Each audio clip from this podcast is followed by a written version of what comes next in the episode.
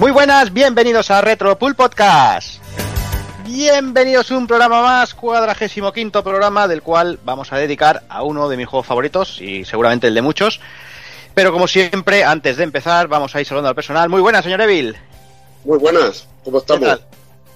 Pues mira, aquí, aquí preparados para hablar de, de un clásico de Nintendo que le tenía muchas ganas de, de rajar de él, porque bueno, tengo muchas anécdotas con este juego y vamos a ver, vamos a contarlas un poquito a lo largo del programa.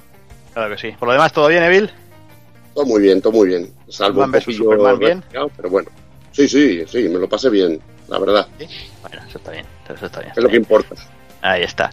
Todo venga, saludamos también al señor Casca, muy buenas. Muy buenas cabrones, ¿qué pasa? Amenazas. ¿Qué tal? Pues ¿Cómo va la nada, aquí, bien, aquí de resaca, probar a ver esto de grabar un domingo por la mañana, que para una vez que salgo, como dicen eso, me estoy hecho polvo, tío, pero bueno, hablar de Zelda es lo que tiene, hay que, hay que estar aquí un poquito al loro. Yo lo que decía, me hubiese gustado estar, tener el cuerpo como el Juanan, que se toma un vinillo, bueno, él no, él es un vermú, porque es como los, los osos estos maricones que se llevan ahora peludos, es lo que les gusta.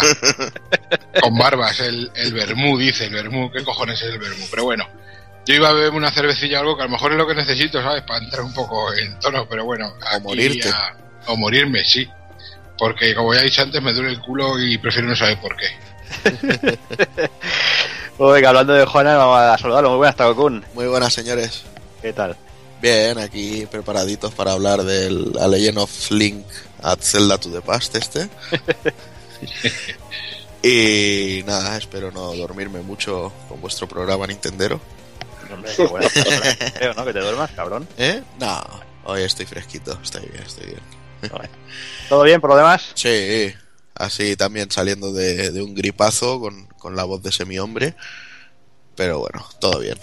Vale. Pues venga, y terminamos con el señor Doki. Muy buenas. Venga, ¿qué pasa? Joder, macho, todos con gripe, yo con otitis, madre mía, cómo estamos todos, da gusto. Eso es, El otro eso con- es la edad, tío. O sea, De todos modos, da- Kafka date cuenta, roto. eh, da- date cuenta una cosa, eh, lo que son los cuerpos, cómo se nota que dicen que follar inmuniza, él con una otitis de mierda y los demás aquí hechos polvo todos, ¿sabes? Ya te digo, macho, madre, madre mía. Pues aquí, aquí estamos intentando escuchar un poquito, macho, porque llevo desde el lunes con el oído súper taponado, tenía una infección del oído y es- llevo toda la semana jodido, pero, pero bien jodido. Lo bueno que me he podido librar de un par de días de ir a currar, pero bueno, oye, tampoco está mal. Exacto. No es mal que por bien no venga, dicen. Ahí está, ahí está. Por lo demás, Doki, ¿todo bien? Pues muy bien, porque así tenía un poquito más de tiempo para echarle bien al Zelda, que me quedaban un par de cosillas para, para rematarlo, para terminarlo. Porque, me- porque es de esos juegos que siempre me gusta de vez en cuando pegarle una vueltecilla. Y bueno, con muy buenos recuerdos y sobre todo con, con muchas ganas de hacer el programa, porque es de esos juegos que siempre que siempre recordaré de la Super Nintendo y sobre todo que, que siempre me hacía gracia que era de, lo- de los más baráticos del, del catálogo, que te encontrabas el catálogo de las revistas con la, con la publicidad de las tiendas de videojuegos y el de los juegos que estaba a 6.500 pesetas. Mm. Y, y- y fíjate que irónico ahora, porque ahora sí que está cojón de mico para conseguirlo, pero bueno, pero bueno, una, una maravilla. Bueno, luego, luego lo comentaremos cuando repasemos ahí el kiosquillo por ahí. Mm. Pues nada, mm, hechas las presentaciones, las salutaciones y todas esas mariconadas, yo creo que va siendo hora de ir a por el programa, va.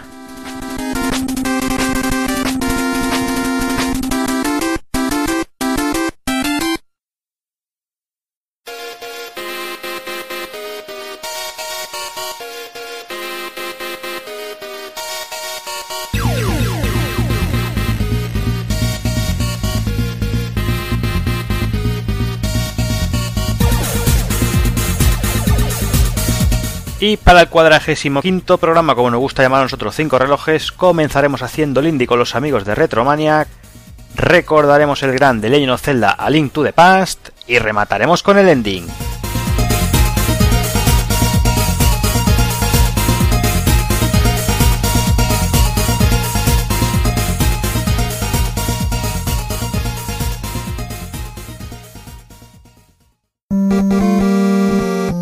pulpofrito.com.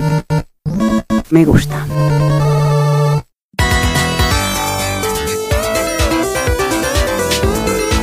Retromaniac y Pulpo Frito presentan Haciendo el Indie con Juanma y Pepe Luna.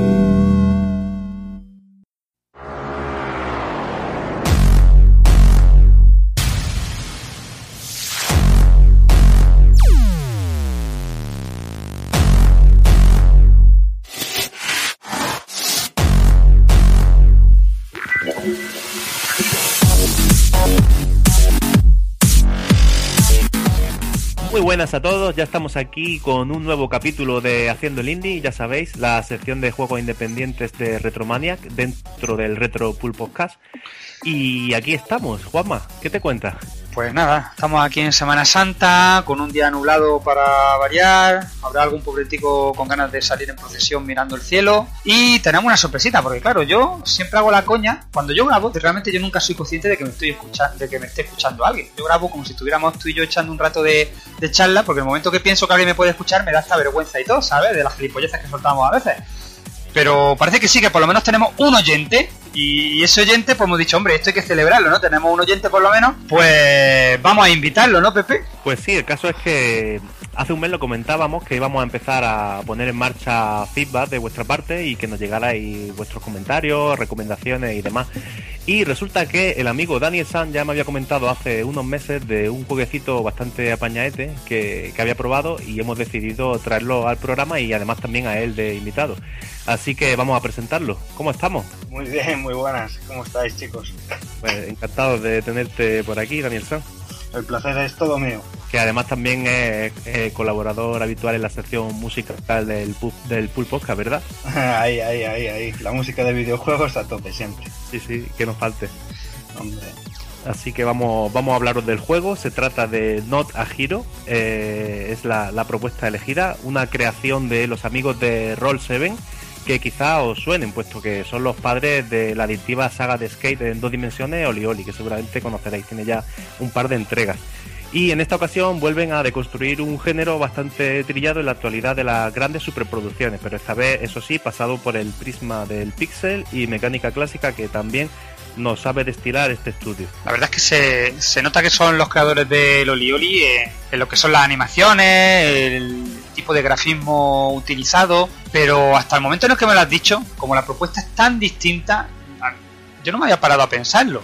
Eh, es decir, estamos hablando de un juego de skate y ahora de repente eh, hablamos de un juego, bueno, que comenzamos tomando el papel de Steve, que es un asesino profesional, fíjate tú el cambio, convertido eh, a la fuerza en el director de campaña de una especie de conejo del futuro llamado Bunny Lord, que quiere convertirse en alcalde, e incluso rey de Inglaterra, hombre, ya puesto a pedir, ¿no? Por un 2 por uno, y que nos encarga limpiar la ciudad bajo el paraguas de lo políticamente correcto, o tal vez deberíamos decir incorrecto, ¿no? Eh, sea como fuere, eh, Steve y sus secuaces tendrán que cargarse a las bandas mafiosas que campan a su anchas por la ciudad y de paso convencer amablemente, comillas, comillas, a los ciudadanos para que voten al nuevo candidato. Una locura y mucho sentido del humor negro en este juego bidimensional cuyas mecánicas parecen reposar en los típicos shooters de coberturas pero llevados eh, al 2D. Y es que precisamente ese es el principal acierto de Nota Hero y es el de pasar esta mecánica de disparo y cobertura que tan de moda puso en su día el primer of War, que no fue el juego que implementó las coberturas eh, por primera vez, pero sí fue el que lo llevó, digamos, al plano jugable que luego han ido abarcando el resto de juegos de ese tipo. Y Nota Hero lo que hace precisamente es pasar esa misma mecánica al plano bidimensional. El caso es que nos movemos por escenarios que recrean el interior de amplios edificios con numerosas plantas, incluso separación de bloques y con solo pulsar el botón de acción nos parapetamos en el recoveco más próximo que haya. Alternando además la pulsación de este pasamos de estar visibles a ocultos y esto nos vendrá genial para poder superar los numerosos tiroteos que nos vamos a encontrar. Por supuesto, tenemos otro botón para disparar, si no imagínate tú el percal, ¿no? Nada más que escondidillo, que sitúa, eh, se sitúa junto a los principales y además en el gatillo derecho, por si os resulta más cómodo o estáis más acostumbrados a la mecánica de, de un shooter tradicional de, de los de hoy en día. Yo no, yo uso el botón frontal como si fuera esto un arcade clásico y la verdad es que estoy bastante cómodo. Pero bueno, ahí tienes la opción, ¿no? Para que la necesites. Es muy importante también la necesidad de recargar munición. Yo me he visto vendido más de una vez y no la recarga solo. Es decir, que si tú estás acostumbrado a disparar y cuando se acaba la última bala luego recargas solo, no, no, no. Yo me he roto los cojoncillos ahí dándole al botón y clac, clac, clac, clac y no hay nada y me han acribillado. No, te tienes que acostumbrar que si no recargas no, no hay tu tía. Normalmente tenemos 12 balas en la recámara con este personaje principal. Luego, por ejemplo, más adelante cogemos al, típico cateto estadounidense tipo Cletus de los Simpsons con escopeta y gorra, que ese tiene tiene 5, ¿no? Por ejemplo, eh, y tarda muchísimo en recargar, claro, va cartucho a cartucho. Eh, necesitamos también pulsar eh, un botón como, como hemos comentado, ¿no? Para llenar ese cargador ah, y cobra especial importancia el hecho de estar parapetado. Es decir, que, que si no te metes la cobertura te pones a cargar, como yo he hecho más de una vez, y sobre Te todo con- exactamente, es que además ya te digo, Cletus tarda un montón. Pum, pum, pum, cinco balas, una a una, y cuando te quieres dar cuenta te han puesto suave. Por último, tenemos también la acción de rodar, que sustituye en el juego a lo que sería el típico salto. Y queda bastante interesante, puesto que tendremos que calcular muy bien cuando queramos, por ejemplo, pues cambiar de un edificio a otro. Como no podemos saltar, pues tenemos que rodar y calcular en el salto para entrar por la cristalera del otro bloque, del piso de abajo. Como nos pasemos un poquillo, nos caemos al vacío y nos pegamos una hostia, pero buena, una muerte segura. También nos servirá para, para acercarnos al enemigo, eso está muy chulo porque podemos rodar y eh, ponernos delante de él y aceptarle una cuchillada mortal cuerpo a cuerpo. Eh, perfecto también para situaciones repentinas, cuando tienes ahí un tío de repente. A mí me chocó un poco, ¿no? Al principio lo de no poder saltar. Estamos tan acostumbrados, ¿no? Que disparo y salto. Pero la verdad es que funciona muy bien. Lo de, lo de deslizarse, lo de, lo de rodar, lo de utilizarlo para entrar, para petarse, caer al lado de él y hacer una ejecución, ¿no? Lo llaman ejecución. De hecho, te van apareciendo abajo como pequeñas... eh, como si fuesen pequeños logros que tienes que conseguir, ¿no? Y a veces pues lo pone, ¿no? Consigue cinco ejecuciones y demás. Eh, si, si tú te deslizas, le das a, a un enemigo, lo tira al suelo y entonces es cuando lo, digamos, lo ejecutas, ¿no? Te acercas, dispara y lo dispara, lo remata en el, en el suelo, en fin. Nota Hero recoge también influencias de los Run and Gun arcade de, de toda la vida, ¿no?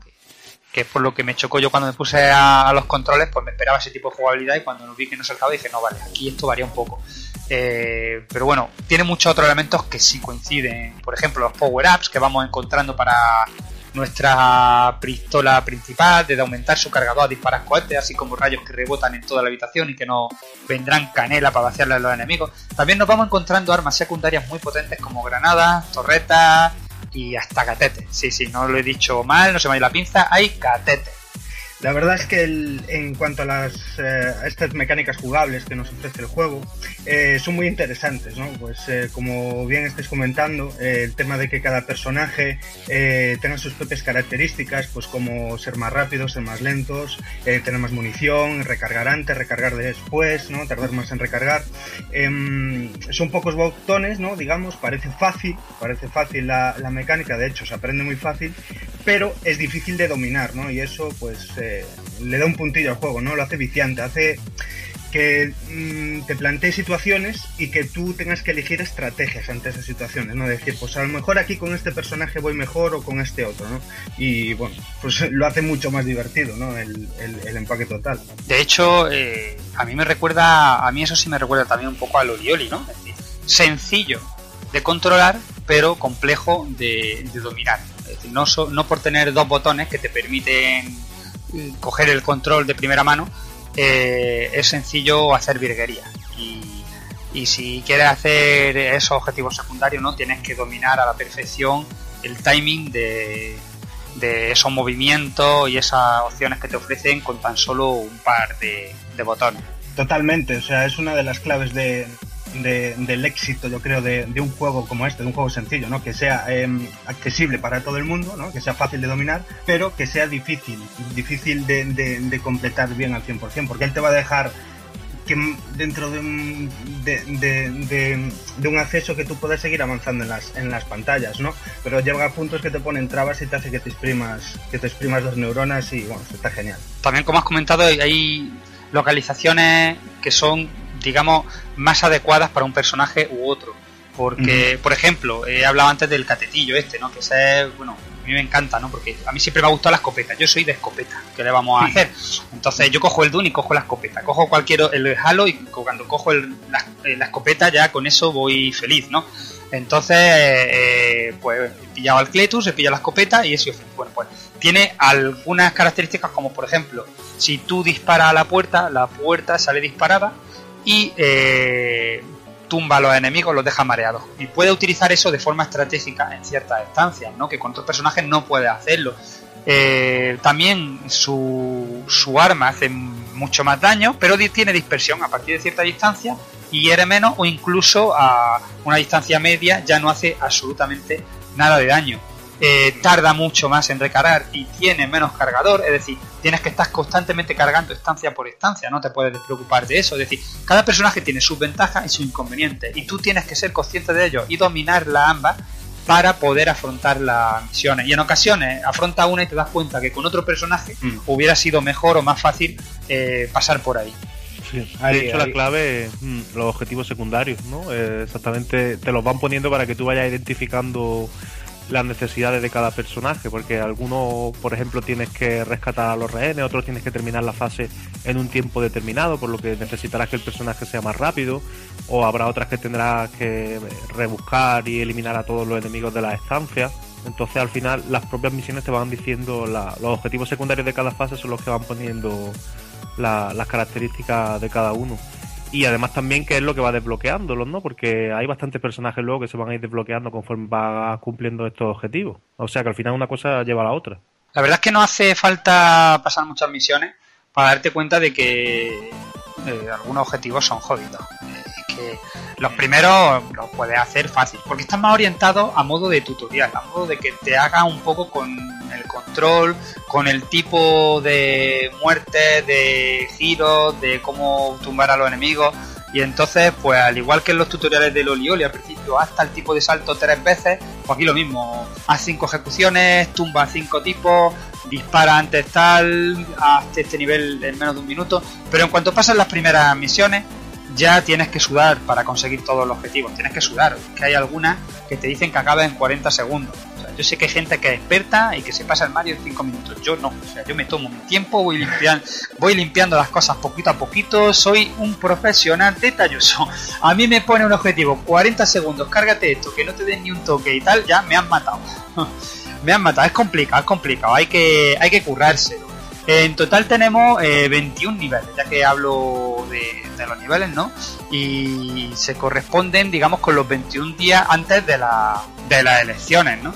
Deberemos de superarlos todos para que nuestro aspirante alcalde tenga la mayoría de los votos en el gran día y de paso nos ganamos un completo desayuno a su lado cada mañana. También contamos con tres niveles secretos, por cierto.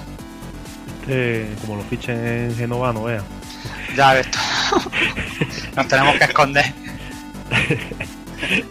El juego, cuando tú lo pones, lo primero que te llama la atención gráficamente que es puro, puro amor pixelado. Eh, destaca sobre todo el gore y la brutalidad que, que despende por, su, por sus cuatro costados. El Vanillor, que lo que es su, el gráfico, ¿no? Lo que son el, el pixelar que tiene es una pasada, muy gracioso. Y no se queda ahí la cosa, puesto que los interiores de los edificios donde se desarrolla la acción también están muy bien planteados y detallados, haciendo también totalmente reconocibles las zonas de cobertura, por ejemplo, y demás elementos del escenario. Yo cuando veo un juego así, tan pixelado, tan sencillo, pero a la vez tan detalloso, pienso, ¿y si, si- si- este juego hubiera salido? Porque, porque técnicamente, adaptándolo, eh, sería posible en una consola de, de 8 bits incluso, ¿no? Es que, claro, el jugador medio que había en aquella época me parece que no estaba acostumbrado a, una cosa tan tan salvaje, tan gore, ¿no? A lo mejor en 16 bits, ¿no? Que ya estaban cosas como el Mortal Kombat, que levantó polémica y hubo que empezar a regular el tema de la violencia en los videojuegos, ¿no? Pero pero me hace me hace bastante gracia no ver este tipo de, de- de gráficos a priori tan simpaticones, ¿no? Y luego ver por un lado el detalle y por otro lado eh, el- el gore del que hacen gala, ¿no? Que, bueno, es un poco Toon, como digo, como aquellos primeros GTA, el GTA 1, ¿no? Que, sí, que eran muy bestias, pero como eran muñequitos, pues bueno, pues no era algo, entre comillas, preocupante, ¿no? Era algo un poco sarcástico, humorístico. Eh, esto tiene sarcasmo por los cuatro costados, ¿no? El alcalde da unos discursos y unas cosas que, que, que- que tiene, tiene su gracia, a mí me encanta, vamos. Y a veces me pregunto, ¿no? Si hubiera salido una de estas cosas así en aquellos tiempos en una consola de 8 bits o 16, ¿qué, qué reacción hubiera tenido la gente, ¿no? Pero desde luego una cosa está clara, y es que divertido hubiera sido un rato. Totalmente, totalmente de acuerdo, Juanma, con, con lo que estás contando, porque bueno, mm, yo como jugador viejuno, por decirlo de alguna manera, ¿no? Que, que, si algo tiene yo creo este título, que es que puede llegar a tanto a las nuevas generaciones como a, como a las viejas, ¿no? Em, lo que le notas al juego, pues eh, es eso, ¿no? Es ese regusto viejo, ese regusto de que nada más verlo, con el uso que tienen de la paleta de colores en los gráficos, con las animaciones de los personajes, el contraste que tú dices, ¿no? De esos mm, rollo mm, sarcasmo, ¿no? Rollo WhatsApp, ves esos personajes de coña y, la cargación gore que tiene que, no se cortan con nada. Y, sobre todo las animaciones, que es que mm, te das cuenta de que la gente que, que, que creó este juego, o sea, han mamado videojuego desde, desde pequeños, ¿no? Que son jugadores más que, más que programadores. Eh, te regalan animaciones, te regalan eh, situaciones gratuitas eh, que no tendrían por qué poner, pero te las ponen, ¿no? Es, es, es, es, increíble, la verdad. Lo que sí que hubiera sido complicado de, de replicar el apartado musical en 8 o 16 bits, porque la verdad que la banda sonora es una pasada también. Sí, total, mezcla el, el, ese sonidillo que tanto nos gusta de los 8 o 16 bits con cositas más, más digitales y queda la composición estupenda. Eh, a mí me ha encantado, vaya, de hecho ahora la estaría escuchando de fondo y es, es una pasada. Y también mola mucho los FX, que casan muy bien con el core del juego, ¿no? Los gritos, las explosiones y los disparos también. Y para rematar, la voz del Vanillor, ¿no? Que a mí me ha recordado a los personajes de Animal Crossing, muy adorables. No, no así como la, las voces de los adversarios, ¿no? Que yo no sé si es ruso, rumano, yo no sé, algo de Europa del Este, ¿sabes? Pero que yo imagino que no te están saludando ni dándote los buenos días, porque, porque vaya tela. Sí, la verdad es que el sonido ahí sí marca un poco la distancia, ¿no? Aunque sea chiptunes, eh, se nota que esto no hubiera podido sonar eh, eh, en una NES, por ejemplo, ¿no? Tiene, tiene unos efectos muy raros, tiene voces y, y demás. Eh, vamos a hablar un poquito de, del tema de las versiones, ¿no? Porque el juego tiene ya su tiempo, ¿no? Salió en mayo del año pasado para PC a través de Steam y el pasado mes de febrero, con algo de retraso con respecto a la planificación inicial, ¿no? Se volvió un poco el juego a la palestra porque nos llegaba la versión de PS4 y PS Vita, por fin.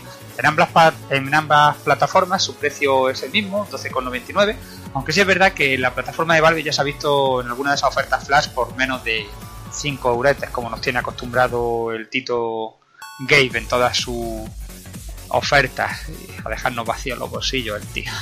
Hace, hace unas dos semanitas me parece que estaba 5 euros ¿eh? en Steam. Sí. Pues puede ser, puede ser, ya digo, esto es de, de esos juegos que no falla a ni, a, ni a la oferta ni a las de verano ni a las de Navidad. Y es fácil pillarlo. Que, hmm, estaros, estaros pendientes. Lo que sí me gustaría comentar, una que tiene tanto una versión como la otra, tanto la Steam como la de PlayStation Network, eh, un pequeño pero, que por desgracia viene siendo habitual últimamente en algunos juegos de, del panorama independiente, y es que está completamente en inglés.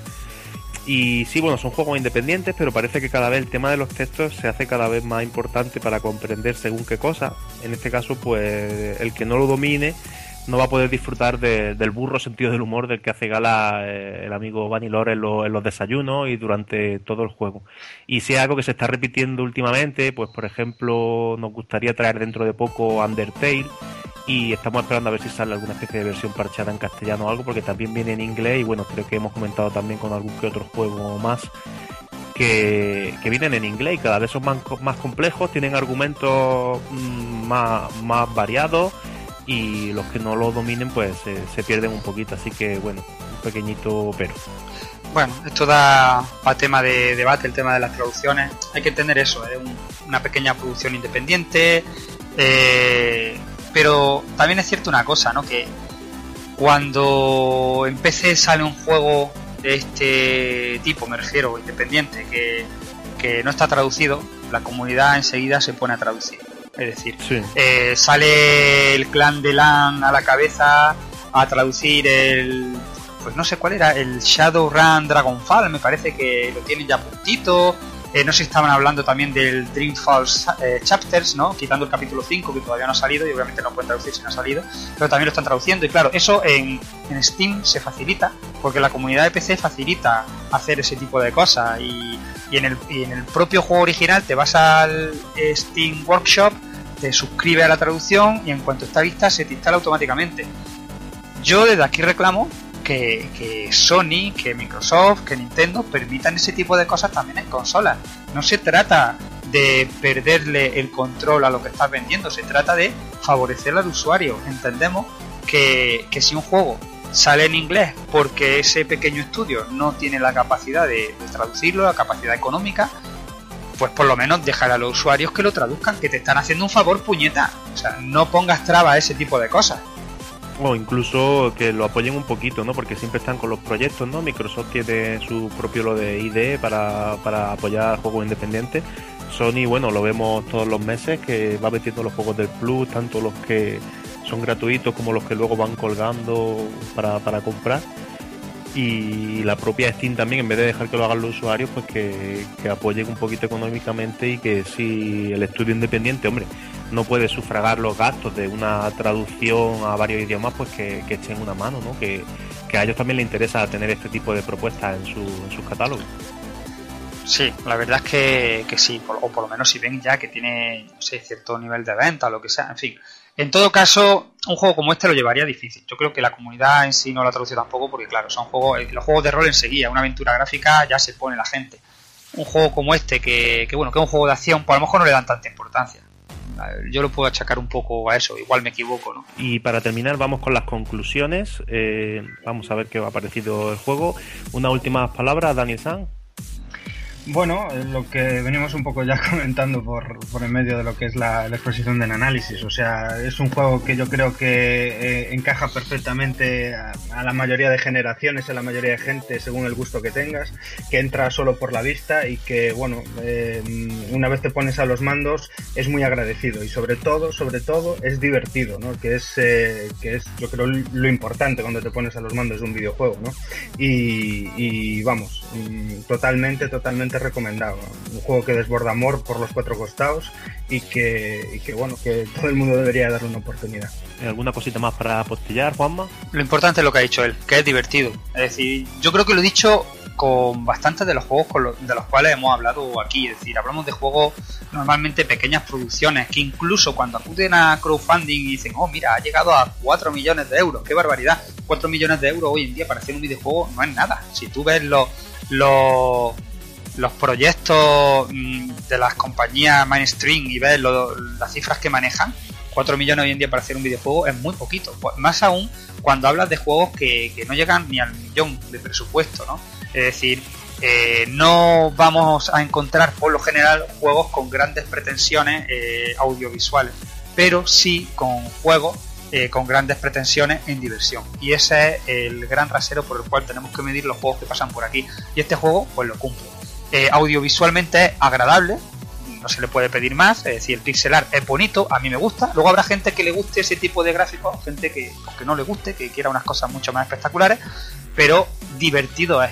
Y eso pues no tiene vuelta de hoja, eh, son pequeñas misiones que las puedes ir haciendo en pequeños ratos que tengas eh, y juega también con el ensayo de error y falla una vez y otra y otra y vas mirando a ver cómo afronta este sitio donde me caigo siempre porque le pego el tiro a la bombona, explota, la otra expansiva me lanza para atrás, atravieso la ventana y caigo por el precipicio, le rompo el cuello y me pasa cinco veces seguidas y me sigue pasando y tengo que buscar la manera de, de que no me pase. Y aún así te sigue divirtiendo, igual que cuando jugaba al Metal Slug y le echaba cinco duros, se mataba el mismo tío cinco veces, pero seguía hasta que lo superaba. Y ese es el sentido de este tipo de juegos y yo a todos los usuarios les recomiendo que, que lo prueben, que lo jueguen, que yo estoy seguro que lo van a disfrutar. Bueno, y yo poco más puedo decir a la buena exposición que había hecho los dos, así que lo recomiendo también. Y comento que me ha recordado a un juego que le tengo mucho cariño de mi infancia, me ha recordado un poquito al Bonanza Bros. ¡Oh, qué, qué tiempo aquello! Ya me quiere hacer llorar, ¿no? sí. y, un, y un poquito el, el Victor Action también, ¿eh?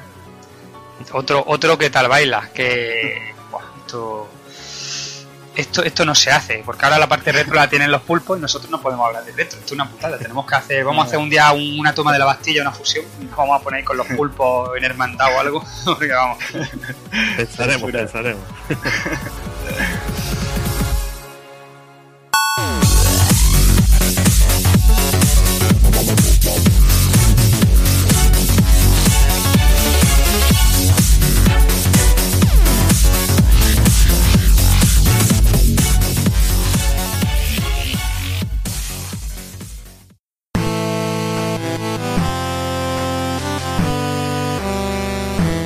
Para el este mes traemos solo un título que merece la pena mirar, es el Moira, que es uno de esos proyectos que surgieron hace ya tiempo y que poco a poco han ido captando la atención de la escena independiente. Firmado por la gente de Onagro Studios, nos plantean un título de plataforma y acción con toques mágicos por aquello de los personajes. El juego se inspira en la jugabilidad y diseño de visual de los cartuchos para Game Boy y aunque adaptado a los tiempos que corren, está decidido fundamentalmente a ser lanzado en ordenador. Sí, es que a pesar de que en un tiempo esta parte se ha puesto de moda eso de imitar los viejos sistemas de videojuegos, ¿no? lo veíamos en Shovel Knight con la comparativa con NES, la verdad es que Moira, sin seguir a pie juntillas las limitaciones técnicas de una Game Boy, no sé yo si habrá parpadeos por ejemplo, sí que mantiene ese aspecto tan característico de la portátil de Nintendo si no fuera por los planos de scroll o su resolución, eh, que redundará en beneficio de los detalles, por supuesto, bien podría pasar por un juego realizado en esta máquina intemporal. Bueno, lo más curioso de Moira es su mecánica. Controlaremos a Rubik, un aprendiz de mago que ha de ir adquiriendo nuevos hechizos gracias a la imitación, fijándose en lo que hacen eh, los demás, mm, al más puro estilo como Kirby eh, y sus poderes, ¿no? En la saga clásica de HAL Laboratories. A través de esta imitación obtendremos nuevas habilidades que nos permitirán superar puzzles y abrirnos paso a lo largo del extenso mapeado. Los desarrolladores prometen combinaciones infinitas en dichos hechizos, un puñado de personajes con los que hablar y muchos bosses finales. Moira tiene previsto ver la luz en septiembre de 2017 para Windows, Mac, Linux y Wii U. Además, bueno, Wii U o NX, veremos. Veremos a ver, veremos a ver. Veremos a ver. Además, también se encuentra en la lanzadera Steam Greenlight, donde podéis apoyarlo. De momento no se sabe nada sobre posible versión de Play 4 o Xbox One, lo cual me extraña, pero bueno, no la descartemos por lo pronto. Muy importante reseñar eh, los precios para hacerse con el juego, que son muy, muy, muy populares. La forma más económica de conseguirlo es aportar 5 euros en la campaña de Kickstarter, que lo que normalmente es un gracias en otras campañas, pues aquí ya consigue una clave para Steam del juego. Si la prefieres libre de DRM, tan solo son 8 euritos. Y luego tenemos también edición física para PC que se sitúa en 30 euros, que acostumbrado a los precios que se barajan en estas ediciones está, está muy bien. Además incluye manual de instrucciones, mapa y un comic book, todo físico. Como veis, pues esos precios bastante populares y que deberían ser la tónica habitual en este tipo de campañas de recaudación. De momento no han empezado nada mal, en el momento que estamos grabando casi han conseguido la mitad de los 12.000 euros necesarios. Así que nada, la mejor forma de comprobar si os atrae la propuesta de Moira es que descarguéis la demo del juego desde la página del proyecto de Kickstarter.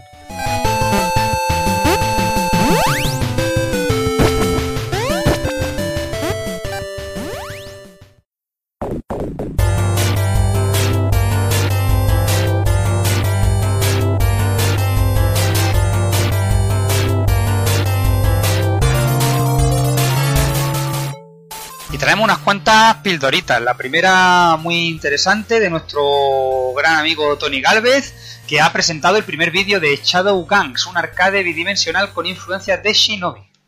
Y es que nuestro amigo Tony Galvez nos ha pegado el chivatazo de que ya está listo el primer vídeo a modo de teaser de Shadow Gangs, un proyecto en el que anda metido con compañeros de tierra británica y que parece ser una especie de arcade repleto de acción basado en clásicos como Shinobi, Vigilante o Shadow Warriors.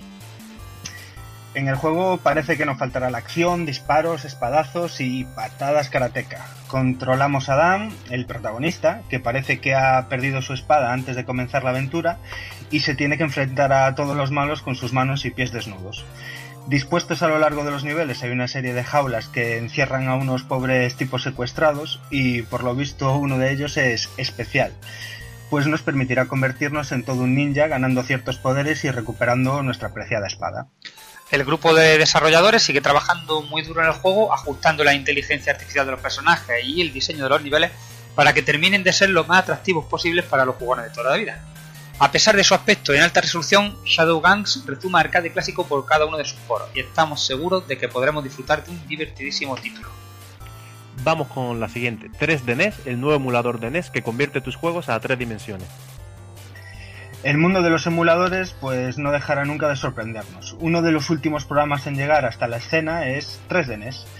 Eh, aunque aún está en fase temprana beta, eh, lo cierto es que nos ha dejado alucinados y no deja de ser un experimento realmente curioso y bien realizado. De forma similar a los clásicos 3D para 3DS, eh, lo que su autor ha conseguido es trasladar eh, automáticamente el plano 2D de los juegos de NES a un efecto 3D muy notable. El autor, eh, Trambutruk, parece haber implementado una serie de algoritmos en los que, con los que poder dar más o menos profundidad a los diferentes planos, sprites y objetos en los juegos. Evidentemente aún no está excepto de fallos, eh, pero no deja de ser una curiosidad bien gorda que merece la pena probar.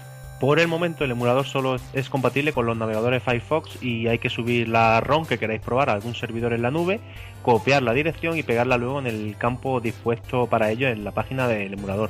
Según el autor, en el futuro habrá versiones para descargar y sin duda estarán más optimizadas y todo esto será mucho más sencillo, además de mayor compatibilidad con, pues, con otros juegos. Y para ir cerrando, pues vamos con una noticilla que trae cola y es que la Coleco Chameleon pues está cada vez más cerca de convertirse en un fiasco. Vaya tela con lo que vamos a... En fin, si habéis seguido la- las noticias del mundo retro últimamente, eh, Retromanias también nos voy haciendo eco, estaría al tanto del proyecto Coleco Chameleon o Chameleon, yo no sé cómo se pronuncia eso, como sea. Eh, una supuesta consola de carácter retro que funcionaría con cartucho y que serviría como apoyo a los integrantes de la comunidad indie y retro. Además utilizaba la carcasa de la Jaguar, vamos, lo tenía todo.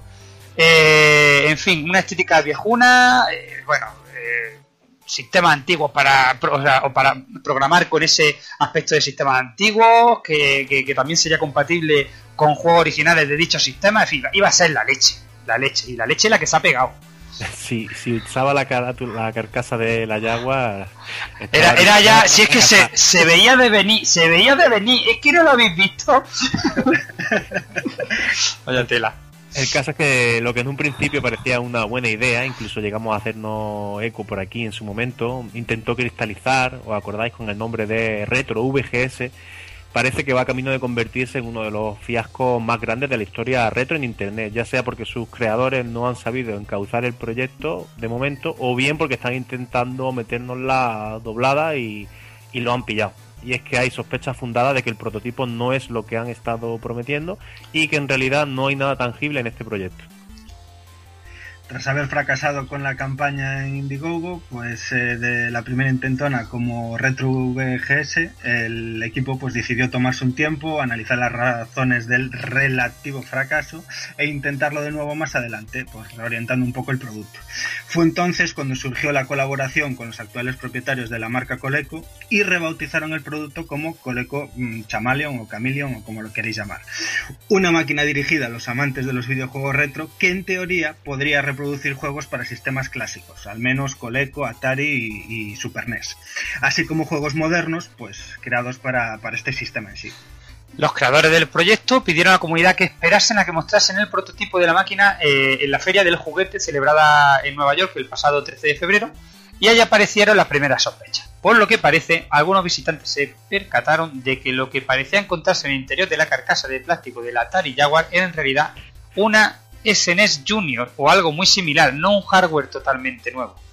Por otro lado, también se suponía que durante esa feria se anunciarían los pormenores, fechas y demás de la futura campaña de Kickstarter para, para recabar los fondos necesarios. Pero la información se pospuso sin más, argumentando que querían trabajar en el prototipo un poco más antes de presentarlo en sociedad. Ya, ya empezaba a oler, si es que empezaba a oler. Si es, que, es que no, es que me da la, me voy a mutar porque es que me da la risa.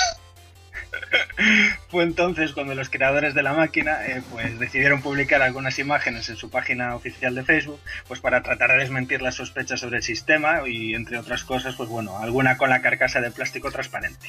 Poco podrían esperar que tras una excelente labor de investigación en los foros de Atari Age pues se descubriera que la placa eh, que se podía apreciar en las imágenes pues se trataba en realidad de una tarjeta capturadora PCI, no de hardware nuevo, una FPGA o algo similar. Las imágenes desaparecieron de la página de Facebook, pero bueno, ya era demasiado tarde, ¿no? Ya, ya, y la máquina, pues bueno, iba a cuesta abajo y sin frenos. Los dueños de Coleco se demarcaron rápidamente, emitieron un comunicado oficial en el que advertían que iban a comenzar una auditoría para descubrir si el supuesto hardware que se estaba produciendo bajo su nombre era en realidad lo que se esperaba de él, y si no fuera así, darían por cerrado el acuerdo. lógicamente. Sea como fuere, ahora el equipo de la Chameleon tiene una tarea complicada por delante de la que depende la supervivencia del proyecto, recuperar la confianza de su público objetivo, cosa que yo veo pues harto complicada, sería una sorpresa la verdad después de todo esto. Veremos cómo acaba, pero tiene muy mala pinta, yo no sé si habrá sido una mentira intencionada o si han intentado salir del paso, algún error de alguno, una cagada, el caso es que la máquina y todo lo relacionado con su financiación pues han quedado heridas de muerte. Sí, bueno, yo estas cosas no sé si reír o llorar, menos más que no llegaron a la financiación y por tanto a nadie se le cobró el dinero. Aquí estuvimos hablando de, ello, ¿no? Eh, y, bueno, en fin, eh, hay gente con mucha cara en el mundo porque, porque lo de coger y meter una SNS Junior y luego una capturadora PCI, intentar que, pase, en fin, sé sincero, di que todavía no lo tienes listo, que no tienes nada, o cállate hasta que tenga algo que puedas mostrar, porque que si no, obviamente la gente se mosquea. A lo mejor realmente detrás de esto había un proyecto pero desde luego ese proyecto ha quedado herido de muerte, como estás comentando, por las malas formas en las cuales lo han querido dar a conocer para conseguir financiación. Totalmente. En fin, y con esto nos vamos a ir, no sin antes, Pepe.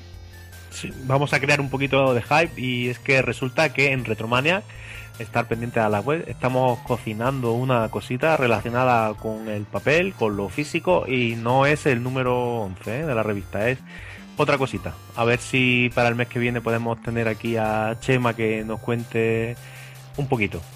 Y bueno, vamos a ir echando la presión allá, que vienen los pulpos con Alintu de Paz, el juegazo, y despedimos a nuestro pedazo de invitado que hemos tenido, Daniel Sam. Muchas gracias por estar aquí, ha sido un placer.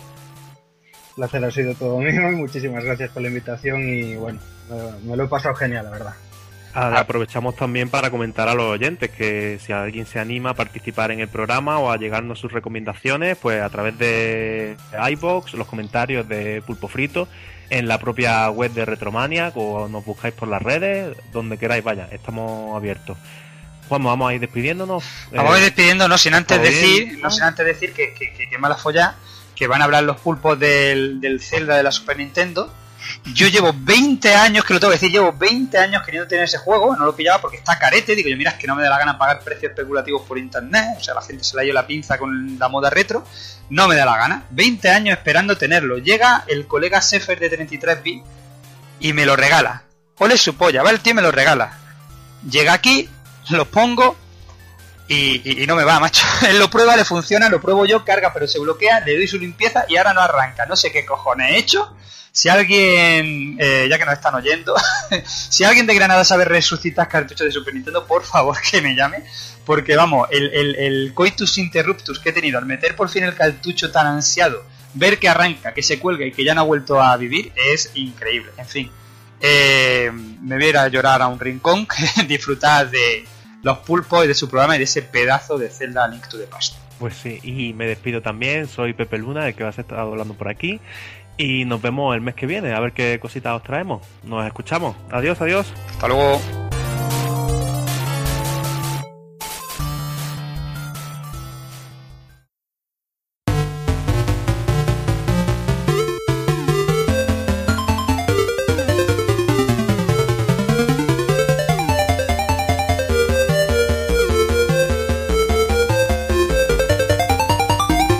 Recuerda, pásate por el blog de Retromania. Visítanos en pulpofrito.com. Te esperamos.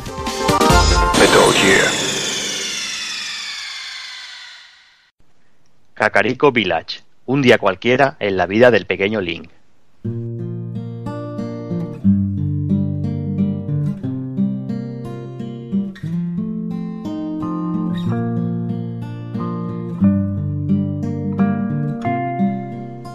Buenos días. Una barra de pan. Toma, Zelda. Son dos rupias.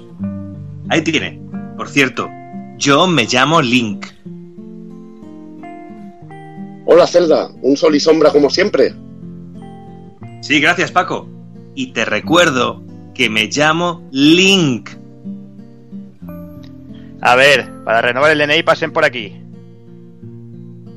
Eh, a ver, eh, venía porque me robaron el carnet y me pusieron mal el nombre, me pusieron Zelda. Ah, pero ¿que no te llamas Zelda? Bueno, pues nada, tráenos la partida de nacimiento y el libro de familia. Hola Zelda, guapetón. ¿Quieres que te limpie el requesón? Me cago en todo. No sé cuántas veces, no sé cuántas putas veces y reencarnaciones he tenido para salvar el mundo y aún me confunden con la princesa remilgada. Paso, me voy a mi casa, a cascármela. Hola, Tito. Ya he vuelto con las medicinas. Ven aquí al lado mío, que te tengo que contar una cosa. El reino está en peligro y debes conseguir la espada maestra para salvar a la princesa Link. Joder, que Link soy yo, cojones, que soy Link, que Zelda es la puta princesa. Me voy a mi habitación.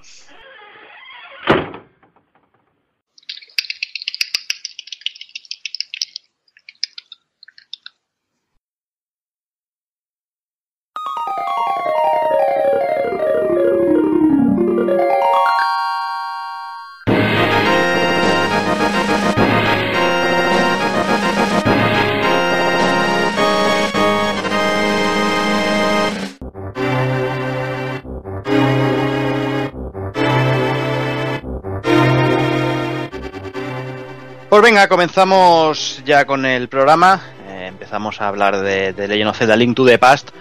Como comentaba Evil, creo que ha sido al principio, pues quizás uno de los juegos mm, bueno, más, más remarcables de, la historia de los videojuegos y que bueno, casi todo el mundo o, mucha gente lo ha jugado en su día y, lo considera quizás el mejor, el mejor Zelda. Pero bueno, vamos a hacer un poquito de historia antes de, entrar al trapo con el juego y vamos a, ponerse un poquito en situación como nos gusta hacer de vez en cuando. Y empezamos, eh, bueno, remarcando las, fechas de salida. El juego salió eh, un 21 de, de noviembre del 91 en Japón eh, con el nombre Zeruda no Densetsu Kamigami no Toraifusu, que vendría a ser traducido como la leyenda de Zelda, la trifuerza de las diosas. Todo esto, bueno, se olvidó como siempre, eh, cuando pasan los juegos de, de- Oriente a Occidente les cambian el nombre, como suele pasar muchas muchas veces, ahí le cambian el nombre y, salía ya el 13 de abril del 92 en Estados Unidos, ya bajo la coletilla A Link to the Past, y el 24 de septiembre del mismo año también aparecía por Europa. El juego se llegó a vender eh, 4.600.000 unidades, mm, algo bastante, bueno, son bastantes unidades para la época. Y las, notas que habían por aquel momento, bueno, ahora mismo Metacritic tiene un 95, Famitsu le dio un 33 sobre 40, eh, GameSpot le dio 9,2 sobre 10 y eh, IGN le dio un 9,7 sobre 10. En esa época, durante esa semana, eh, cositas que habían salido, cositas como el día 24 salía el Tailspin de, de Game Boy, eso aquí hablamos de lanzamiento europeo, ¿eh? Y el día 25, un día después, eh, Doki Indiana Jones and the Fate of Atlantis. O sea, coincidió con un, con un gran juego. un, mar- un maravilloso juego, una, una versión fantástica y sobre todo lo que mucha gente piensa, lo que dijimos en el programa especial de Indiana Jones, que la auténtica verdadera cuarta parte de la, de la trilogía original de, de Indiana Jones. Bueno, un Ujú. juegazo que si, que si tenéis curiosidad solo con escuchar el programa que dedicamos a Indiana Jones, ahí tenéis eh, toda la información sobre este juego, sobre los anteriores, pero bueno, una auténtica delicia y un pedazo de argumento. Y el Tailspin, el juego de aventureros en el aire, creo que se llamaba aquí en la, la- la serie, pues era, era cojonudo. El, por lo menos yo esta versión de Game Boy no la conocí, pero la versión de NES me encantaba. Hubo también, eh, hubo también juego para Mega Drive y para las consolas de Sega, que era diferente, pero este era una especie de shooter. Ibas Mm. con el, avi- el avioncito disparando. Eres de Capcom también este juego, ¿no? Si no me, Sí. si no me- Sí, creo que sí. Con Balú, Balú de piloto. Sí, este juego que era así de la línea así de Chip, eh, de Chip and Dale, este juego así de Capcom basados en la franquicia Disney. Pero bueno, que supongo que yo, yo de este juego de Game Boy solamente he visto las imágenes, las imágenes en revistas, pero bueno, más o menos supongo que será muy parecido al de, al de NES, únicamente pues con adaptado un poquito a la Game Boy, pero bueno, un, un juego divertido. Y venga, avanzamos un poquito más. Y el número uno de los 40 principales en esa época era la canción de favorita de Kafka, la canción de historias de amor de OBK Kafka. Pues no me fue yo poligoneras con esta canción. Tú era, era poner OBK macho con esa voz que hacía de historias de amor. Ojo, es que mira, eso, las tías, vamos, se le caían las bragas a los tobillos al momento. Era maravilloso. Es- Eres todo un romántico, ¿eh? Sí, verdad. Además, eh, había, por- había talleres que en lugar de usar grasa usaban esto de lubricante. Hostia, empezamos, empezamos bien, empezamos bien. En fin, seguimos, seguimos. Y ese fin de semana en cine se estrenaba Un horizonte muy lejano y sin perdón. Hostias, Pero, pues pero, ¿Es la misma película o son dos? son dos, hombre. Eh, o- Ya lo pues sé, qué broma. Hoy, ¿cómo estás, primo? No, joder. es que no sé, es de, de estas películas que yo me traigo muchísimo porque esta película ha gustado mucho en mi casa, la de la de un horizonte muy lejano, es de, es de Ron Howard y bueno, quitando a Tom Cruise que no es en esta época no era el santo de mi devoción, aquí está Nicole Kidman en si tuvo algún buen momento, este fue un buen momento de Nicole Kidman porque esta película está muy bien. Antes de Y luego- hacerse la cara, ¿no? Eh, sí.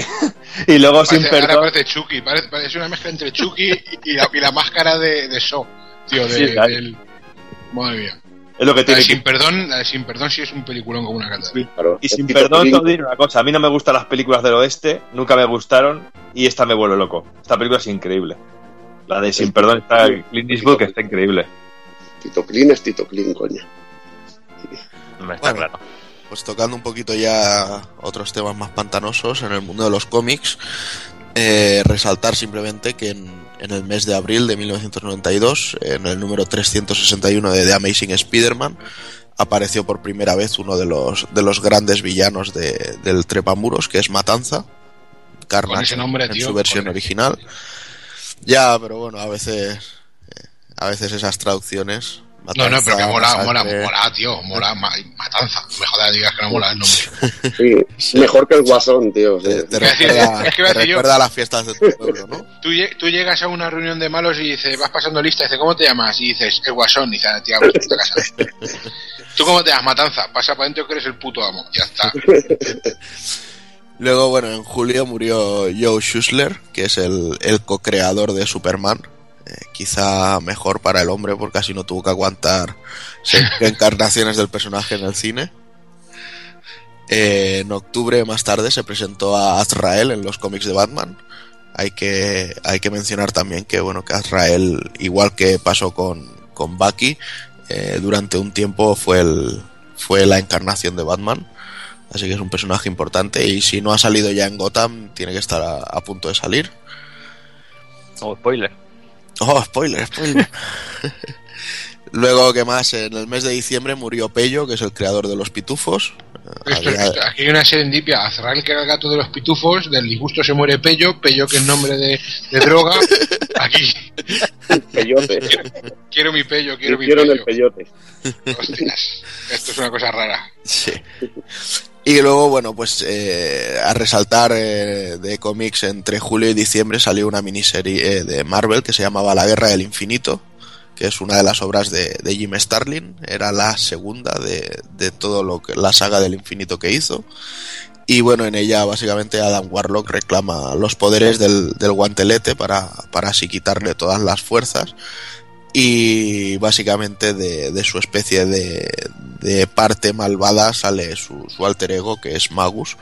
Y aquí pues todos los héroes se, dan de leches con ellos. Bastante, fue bastante intenso para su, época, son seis números. Y luego, bueno, en el mundo del manga la verdad es que fue un año un poco pasteloso. ¿Vale? Teníamos X de Clamp, que con lo lentas que fueron, no sé ni siquiera si han terminado ya el, el manga, después de 20 años. Teníamos One Gun Midnight, que sé que por aquí gusta, aunque quizá nos falta Hazard. Sí, Bueno. somos, somos más de Initial D, pero Sí, pero bueno, esta es la historia, la historia del Nissan Firelight Z, este maldito, que se estrella y lo pilla un tío y bueno, y domina a Wangan. Y hay buenos videojuegos con música de Yuzo Koshiro Bacalera, tío. Tu Fukushi.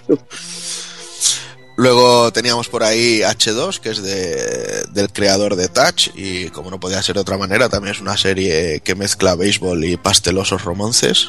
Sí, tú di, di mejor bateadores para que se entere la peña, que si no a veces... Venga. Sí. Luego teníamos Zenki, que fue un shonen que sé que por aquí ha gustado bastante, más que nada por los juegos que tenían Son los juegos de Super. Hay dos juegos de Super, uno muy bueno que lo hicieron los de la Gane, Ujú. de, la gente que hizo la Gane, y luego hay otro en la PCFX que es uno de los mejores juegos de la consola, de acción, que está muy bien. La verdad que tuvo suerte en las adaptaciones en videojuego. Quizá mejor que la calidad de, de lo que es la serie en sí. Y luego pues teníamos Gen, que fue la, la primera obra del, del creador de Gantz, ¿vale? Y, y se iba bastante de, de lo que es la tónica de, de la serie la por la que le conocemos.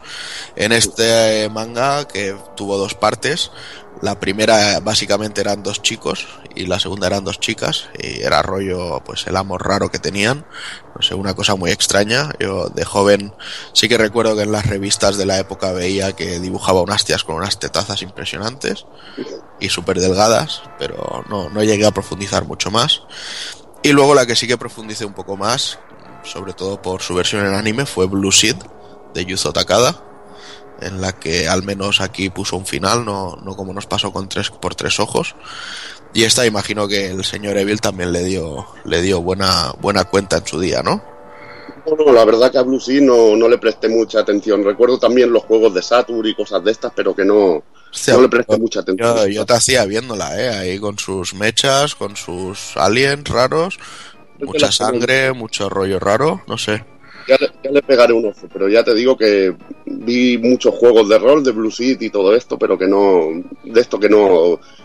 Ves muchas series y esta no, no pasó por mis garras. Además es, es una serie que ha envejecido muy bien. Los diseños de Yuzo Takada siempre eran top y, y se nota. Hay, hay muy buen gusto haciéndola. Y luego, bueno, pues ya entrando un poco más en el, en el género musical, eh, yo no me meteré con OBK ni la lista de los 40, solo tocaré un poquito el, el hard rock, que es lo que a mí me va. Y nada, 1992 fue un gran año, nacieron bandas como Ed Guy, Lordi, Moonspell o POD. ¿Vale? Bueno, Ed Guy eh, es la, la antesala a lo que hoy es Avantasia, que de hecho se siguen manteniendo las dos bandas por Tobias Summit. Luego tuvimos un discazo por parte de Blind Guardian, que es el Somewhere Far Beyond, y de ahí viene la, la archiconocida de Bart Song. Bon Jovi lanzó el Keep the Faith. Aquí ya la gente empezó a considerarlos como un grupo bastante pastel y luego con el These Days ya los, los terminamos de crucificar.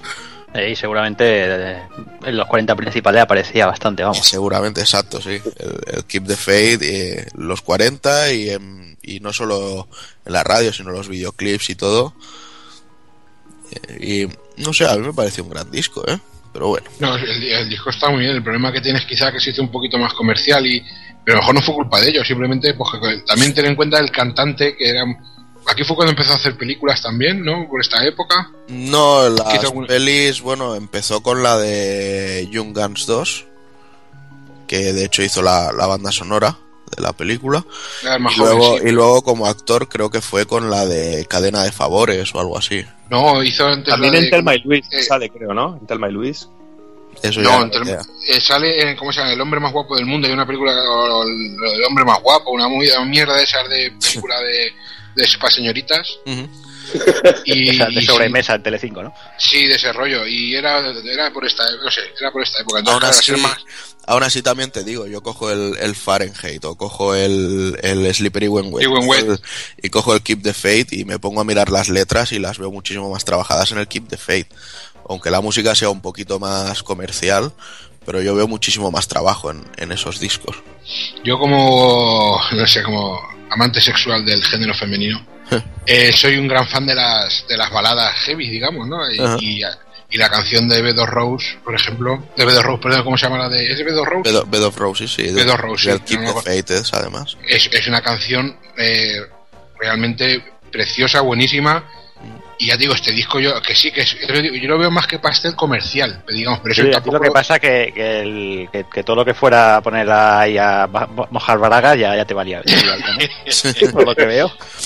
No, no, eh, es una canción preciosa, de verdad. Y, digo, y el- la de If Was Your Mother, también me parece que se llama la canción, ahora mismo no me acuerdo. Hace muchos años con el ego, la de If Was Mother también está, también es muy buena esa canción. No sé. También quizá lo que pasa es que en, esa época era eso, ¿no? El, el- el ramificarse un poco y decir, a ver, tú te vas para el rollo glam o te vas para el rollo heavy de verdad, como se decía, con Metallica y todas estas cosas, o, o qué. Y yo, bueno, a mí me, me tiró yo, durante la época del instituto lo reconocí, fui un heavy pastel. A mí me molaba, pues, músicas tranquilas, con letras más trabajadas y cosas así. Pero bueno, unos que vinieron dando caña ese año fueron Panteras, que lanzaron el, el Vulgar Display of Power.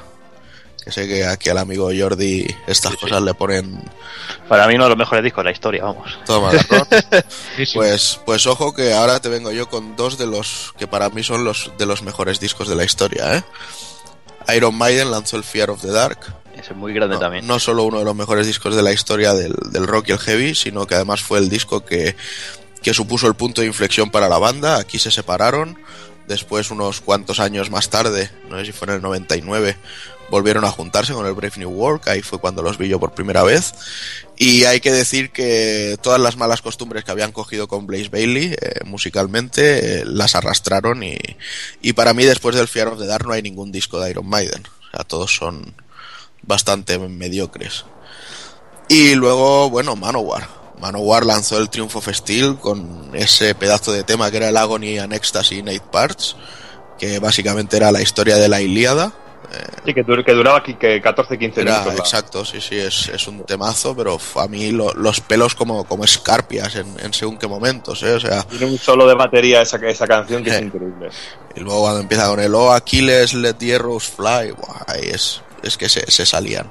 Y luego llevaba también al final uno de los temas que para mí es de los mejores de la banda, que es del The Power of the Sword, que es que pf, me, me- me pongo pero, pero toma carrón.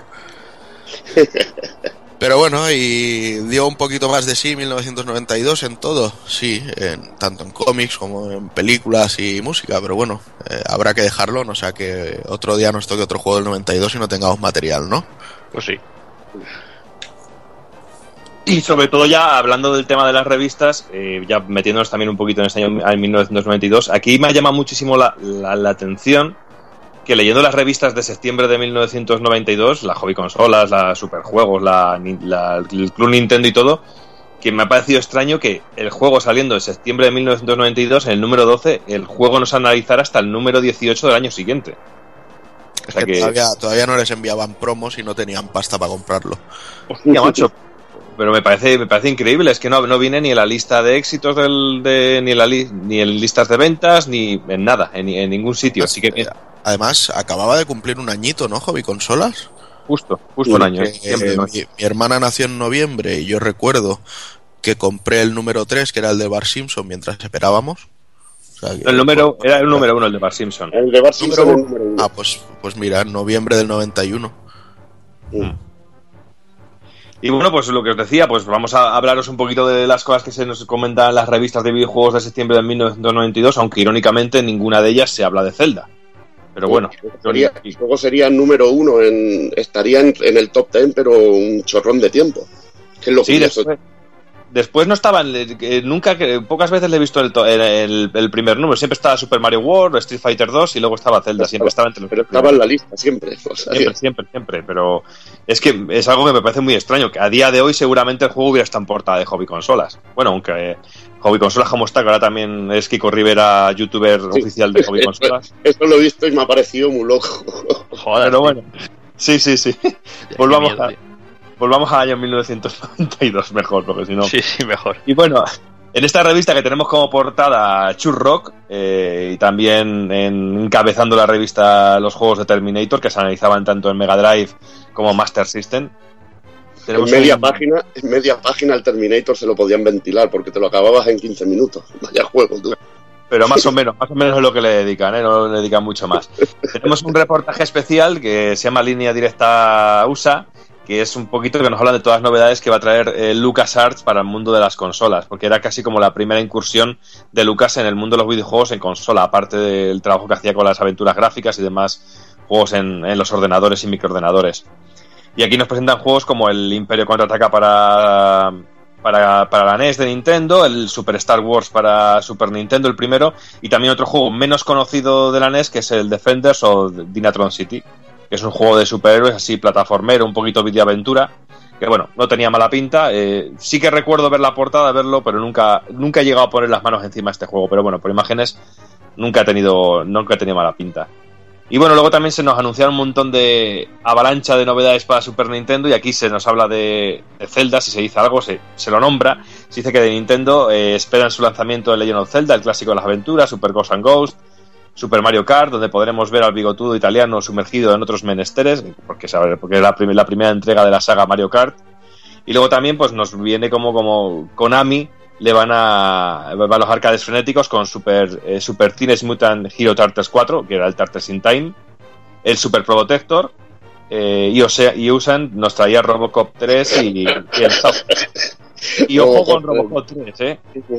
Oh, vaya Pero a mí me la colaron, ¿eh? A mí con Robocop 3 me la colaron por las imágenes. Yo cuando lo vi, Sí, muy... en, en el Mercata, en el Mercata también, cuando iba a cambiar gente, la, la peña intentaba colarlo también, porque no Claro, pero date cuenta, un crío de la época, veías unos gráficos así, que veías al Robocop ahí de puta madre, y digo, joder, pues tío... Y yo fui de los que piqué, de los primeros que compré, el Robocop 3, y madre mía. Y luego el Hit, que estaba bastante bien, que era un juego de carreras bastante, bastante chulo. Bastante chulo. Luego Pero- Acclaim nos, nos traía juegos como Krusty's eh, Fan House, que no dejaba ser una versión. Evil. Sí. es, un- es un... Que también lo tengo, ves que yo me compraba una, una de mierda antes, madre mía. Y este juego pues no deja de ser una versión del Rap Tap Trap, que era un otro clásico de juego de los de puzzles de, de PC. Pero aquí con- poniendo a los personajes de los Simpson y a Krusty como protagonista. Y también se nos hablaba un poquito de Terminator 2, eh, Spider-Man vs. X-Men, que también deja este juego también. Yo le probé, iba por directo a por él, lo probé en, en- en el corte inglés, creo que era, que era donde podía comprar los juegos y, y al final decidí no comprarlo porque no me gustó nada. Que ese es un resto. Ese era de, de los de Acclaim, LJN, creo que se llamaba la compañía. LJN. Sí. Sí, lo cojonudo es que- era- que es el, el- el párrafo en sí, empieza Acclaim, la prestigiosa compañía americana. Sí, sí, sí. Ya es demasiado, tío. Y luego nos pone por aquí que los japoneses de Capcom tampoco se quieren quedar atrás y nos traerán Final Fight, Street Fighter 2, UN Squadron, Magic Sword y Super Punk. Bueno, Super Punk tuvo que tardar bastante más, ¿eh? Sí. Pero Bastante bueno, hornada buena, ¿eh? Es de, de esta hornada de Super que recordamos mucho. Juegos muy buenos. Y bueno, y luego también nos habla de los tres títulos que tiene. ¿Perdona?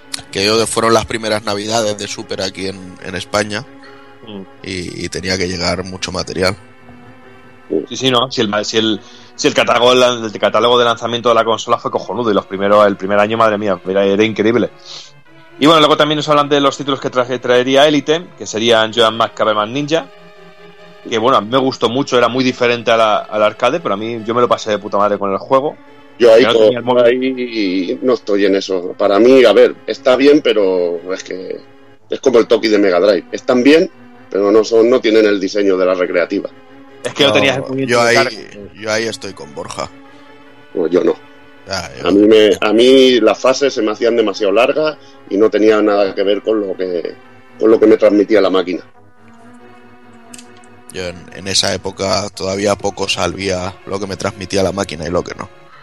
Pues yo sí. Pues hay, hay unos pocos años ahí de, de distancia entre tú y yo que, que marcan esa diferencia. ¿Me estás llamando viejo, hijo puta? O a, o a mi joven. Pero en cualquier caso, sí, o sea, no es lo mismo go- gozar la época de la Super con 15, 16 años que con 10, 11. Sí, no es lo mismo. Bueno, luego también hablan de Super Dragon Slayer, que madre mía, uff, Dios mío, Dragon Slayer, uff. Y Doctor Franken, que llegaría bastante más, más adelante, pero también nos dicen por aquí que no son de lo mejorcito. Y bueno, luego también dice que completan el repaso con dos compañías de un, de un único lanzamiento, que es Namco, que editarían el juego aéreo de Wings 2, y mientras Interplay eh, haría lo mismo con Out of This World, que es el Another World, realmente, que también llegaría bastante después. Esta revista sobre todo destaca porque nos dan a conocer las primeras imágenes de lo que sería Sonic 2, que sobre todo es, curioso porque se ven algunas imágenes de algunos niveles que luego no están finalmente en el juego. Sí, el todo el rollo que hubo, que lo explicamos también en el podcast que hicimos de Sonic 2. Explicamos todo lo que hubo con el rollo del, del desarrollo entre América y Japón. Y luego también, pues, eh, Sega usó las Olimpiadas de... eh, Nos pone como Sega uti- utilizó las Olimpiadas de Barcelona como plataforma de impulso, poniendo a disposición de los deportistas de la Villa Olímpica más de 200 Mega Drives, 11 máquinas recreativas, 60 Game Gears y más de 1.200 cartuchos. Y bueno, y aquí nos hacen un pequeño repaso al que, que el juego más favorito de la gente era el Desert Strike. Eh, nos hablan también de los jugadores más graciosos, los más divertidos, bla, bla, bla. Y un montón de mierda así. Y bueno, eh, nos hablan un poquito sobre todo eso de que Sega eh, estuvo sponsorizando las, las Olimpiadas por poniendo máquinas allí en la Villa Olímpica. En esta revista también se des- destaca que se analiza el Super Castlevania 4, al que se le da un 93 y se le pone como único punto negativo que te agarre, que te agarrote los músculos de la mano de tanto terror. Vaya mierda. Madre mía. También se A mí se me analiza. ha roto la mano de otras cosas y no. También se analiza Castlevania 2 de Game Boy. Y bueno, eh, como nota, eh, se analiza Euforia de NES, el Jebereque, a que se le da un triste 69 acusando al juego de tener un desarrollo descafeinado. Algo totalmente absurdo porque el juego yo creo que tiene cualquier cosa menos descafeinado. No sé, a mí por lo menos me gusta mucho este juego. Me parece Yo es que siempre he mantenido la teoría que esta gente no jugaba a los juegos. Jugaba cuatro ratos, oía cuatro juegos y algunos lo metían de relleno para rellenar la revista. Y este, yo digo que este no lo jugaron, ya te lo digo yo. Mm. O lo jugaron cinco minutos. Sí, porque otra cosa no, pero desarrollo variado con los diferentes personajes que tienes que ir cogiendo, per cambiando de habilidades y eso, pero bueno, oye. Y, y un mapeado enorme y variado y distinto y... Luego también se analiza el Ninja Gaiden de Master System, al que se le da un 67. Yo creo que es más de lo mismo, porque este es de los mejores juegos de Master y es un Ninja Gaiden, pero cojonudo. No sé. No sé a lo que jugaron esta gente. También está el Nemesis de Game Boy, el PC Kit 2 de PC Engine, el Soccer Brawl de, de Neo Geo, de los pocos juegos de fútbol que así que me hacen gracia y que me gustaban y que sí que jugué algo en la recreativa. Sí, a ti te molaba poner ahí en segundo para ir a saltar todo el rato. Eh, también, también. poder ganar. Era a él lo que le molaba era el delantero rubio que le recordaba a él, con esa melena ahí, el pañuelico y la melena ahí. Es lo que le molaba, hombre. Le recordaba a él mismo. Eh, pero salían así como robotos y que hacían disparos especiales y disparaban, pues a mí me gustaba eso. Y bueno, y también encontramos un reportaje sobre el Club Nintendo que, que este mismo mes abre su sede en España gracias a Herbe. Y rematan con un especial que nos habla sobre Risky Woods eh, como, eh, o cómo fue el nacimiento del primer videojuego para consola de la mano de la española Dynamic. Un reportaje bastante interesante, yo creo que lo más destacado de la revista. Y bueno, seguimos también con otra revista, con la Superjuegos 5, eh, desde septiembre de 1992, que tiene una portada que deja bastante que desear con Alien y las mascotas de Superjuegos. ¿Vale? Y pasa lo mismo que con Hobby Consolas, tampoco se analiza eh, el Zelda en ningún momento. Pero es que aquí no solo es que no se analice de Zelda, es que aquí directamente no se analiza ningún juego de Super Nintendo. Nada, no hay. no- lo único que hay de Super Nintendo por aquí es el- la publicidad, nada más. Se analiza en profundidad el Alien 3 de Mega Drive. Eh, también aparece un pequeño reportaje de Super WrestleMania. Pero sin analizarlo, únicamente hablan de lo que vendrá. Eh, se da bastante. Se hace bastante hincapié en el RTP de, de PC Engine. Y se analiza el Wonder Boy de Dragon's Trap, el que analizamos aquí en el programa, al que se le da un triste 72 también, que no lo entiendo. Yo flipo, tío, yo flipo. Vamos, vamos. Vamos, vámonos. Vámonos. Y como no podía ser de otra manera, hace, como igual que en Hobby Consolas, hace otros reportajes sobre Sega y la Villa Olímpica. Y bueno, eh, aquí ya te digo que ni se molestan en meter a la Super Nintendo ni en las listas de los más vendidos tampoco. De lo poco que se habla de los reportajes de la Villa Olímpica fue la cantidad de condones que se gastaron. Eso es una- me voy a acordar toda la vida. Eso sí, eso sí les va a los viciosos estos. Viva Y bueno, aquí, y aquí destaca porque había una sección en Superjuegos que te podías sacar un carné, el carné de Superjuegos que te hacían descuento en su propia tienda. Y aquí había una oferta en la que te ponían que comprando cuatro juegos de PC de la TurboGrafx te regalaba una TurboGrafx. O sea que cuatro juegos que te costaban 27.600 pesetas. O sea que pagabas la consola y te, daban cuatro juegos realmente.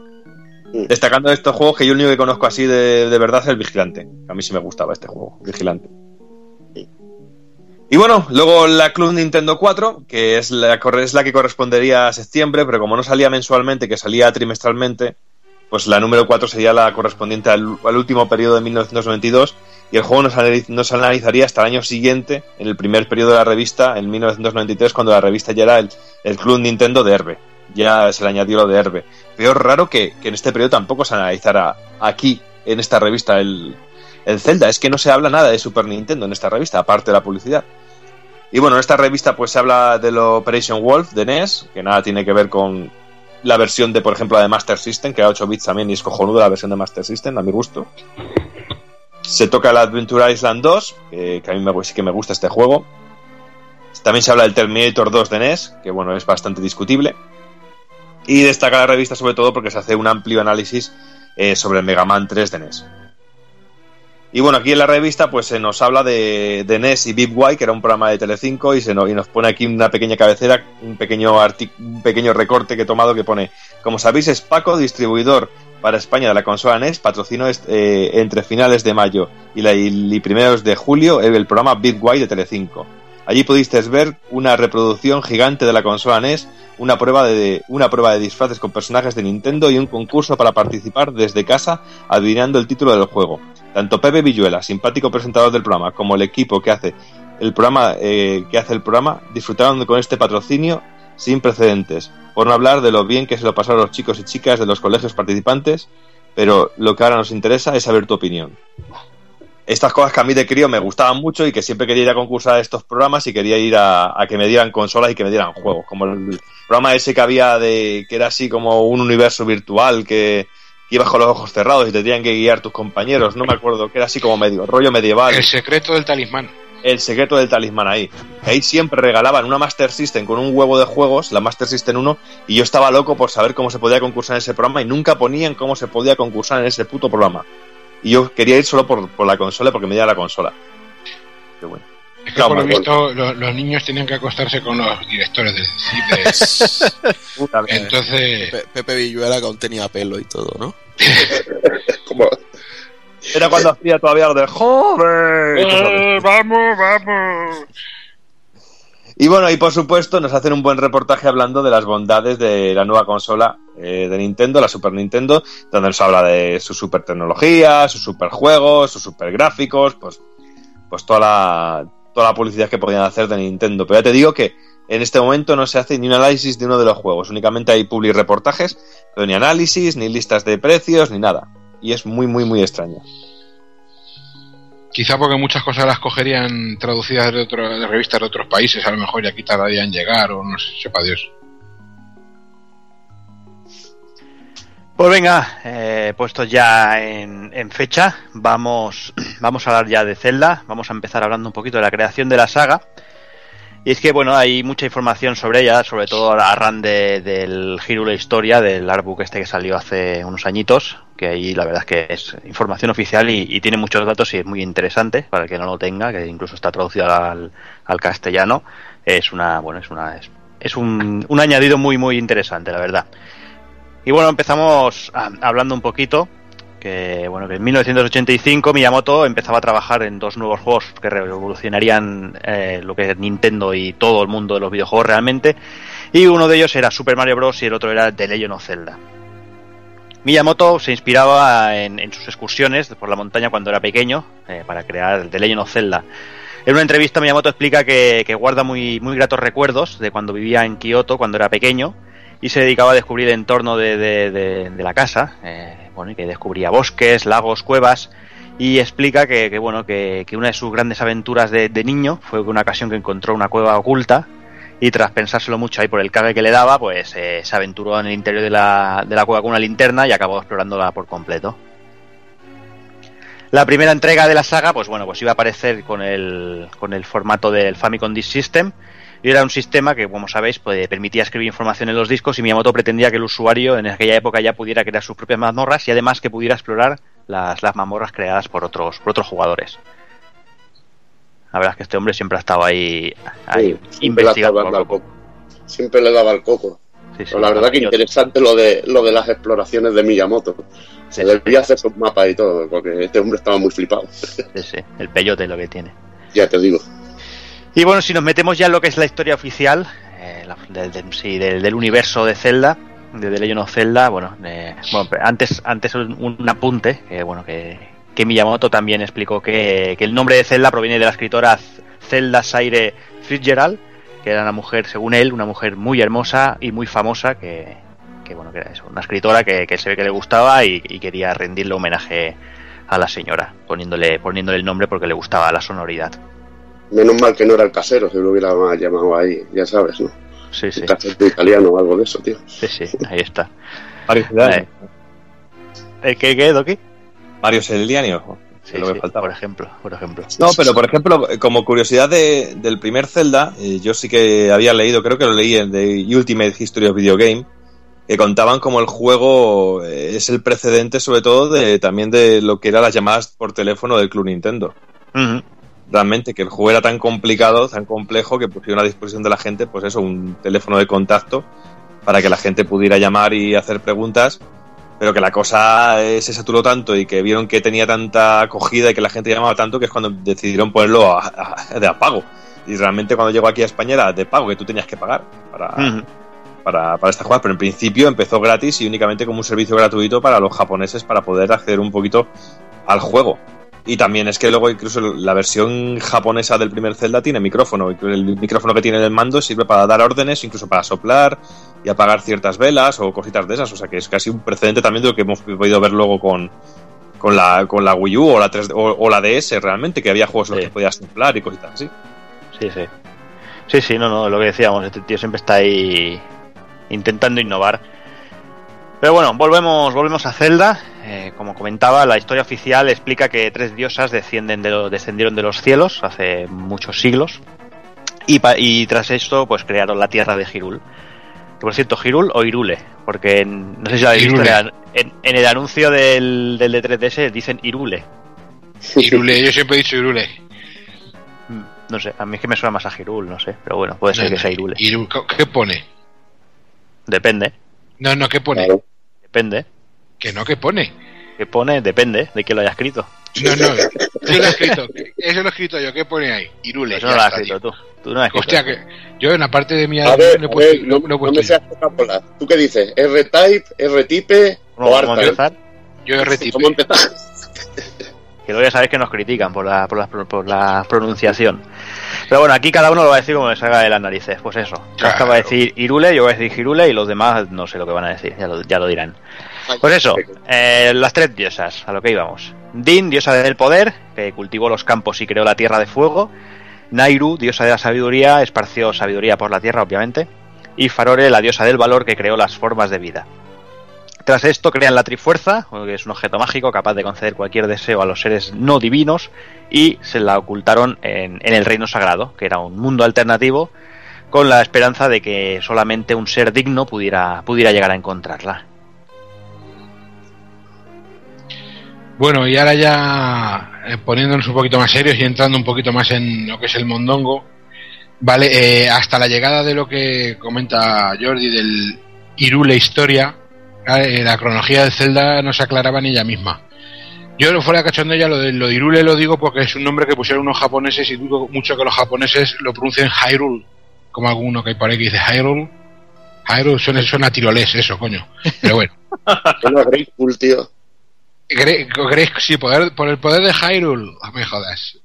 En fin, el tema de la cronología de Zelda, pues ha sido razón de derrame sanguíneo en más de algún bar, ¿vale? alguna discusión de borrachos ortopédicos. Y por supuesto, ni el manga publicado ni la serie de dibujos cutres salchichera eh, Irule Warriors en Wii U o los juegos de CD forman parte alguna del canon de la franquicia. ¿vale? Irule Warriors sería una especie de compendio, repaso orgásmico, personajero, una cosa extraña. Pero ya digo, los juegos de CDI, esos no existen. A partir de ahora, que nombre los juegos de CDI, directamente le meto un pollazo en la frente. No existen, no existen ni, ni debieron existir, igual que la CDI. No existen, no existen, no existen. Ni debió existir. Qué lástima. Eh, de hecho, eh, Miyamoto, el tema este que digo de la cronología, de la- de- no se aclaran ni ellos mismos, y Miyamoto en una entrevista pues dijo eh, que para cada celda es relatada una nueva historia, eh, por aunque contamos con una extensa base de datos que explica cómo están relacionados cada juego entre sí y cómo se unen adecuadamente. Pero esos vínculos no nos importan, lo- eh, no son lo más importante para nosotros, porque con cada nuevo Zelda nos preocupamos mucho más por el desarrollo del gameplay y de brindar nuevos desafíos a los jugadores que por, de- que por la, esta relación en sí. ¿Vale? Eh, a la- con la llegada del 2011 del Hyrule Historia, contiene la, la cronología oficial de la serie, ¿vale? Y digamos que esto, esto es un poquito extraño.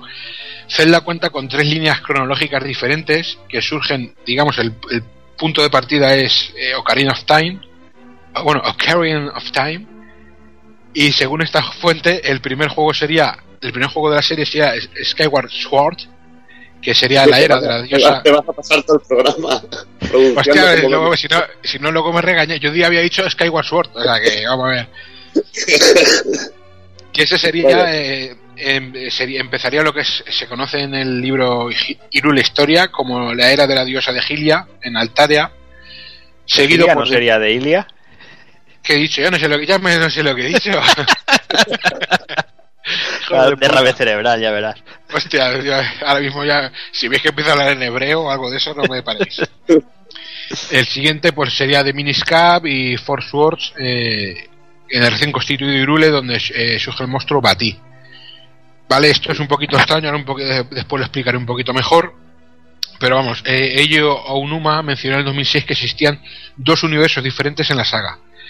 Eh, la división que decimos de la cronología comienza precisamente en Ocarina of Time, cuando en el final Link es enviado de vuelta en el tiempo por Zelda y se describe un futuro alternativo en él dependiendo si el héroe triunfa o no. ¿Vale? Digamos si vence o no vence a Ganondorf. La primera hace alusión a un Link que es vencido por Ganondorf y detalla las consecuencias de este acontecimiento. La otra línea se divide en dos, o sea, de la segunda parte, aún esa se divide en dos también, y surge a partir de la victoria de Link sobre el mal, y sus dos divisiones correspondientes se refieren a, ya sea la etapa de Link como niño o la de Link como adulto. No sé si me he explicado bien. Vale, eso sí, un poquito a grosso modo. El que quiera un poquito más de información, pues como decimos, tiene Irule Historia para, para sacar mucha más chicha. Si empezamos la cronología donde Link es derrotado, obviamente Ganondorf pues, sostiene las dos piezas restantes de la Trifuerza, pero es aprisionado por los siete sabios en el reino sagrado. Con el transcurrir de los años, los Ilianos e Irule comienzan a desaparecer eh, y con ella lo que es la región de Irule.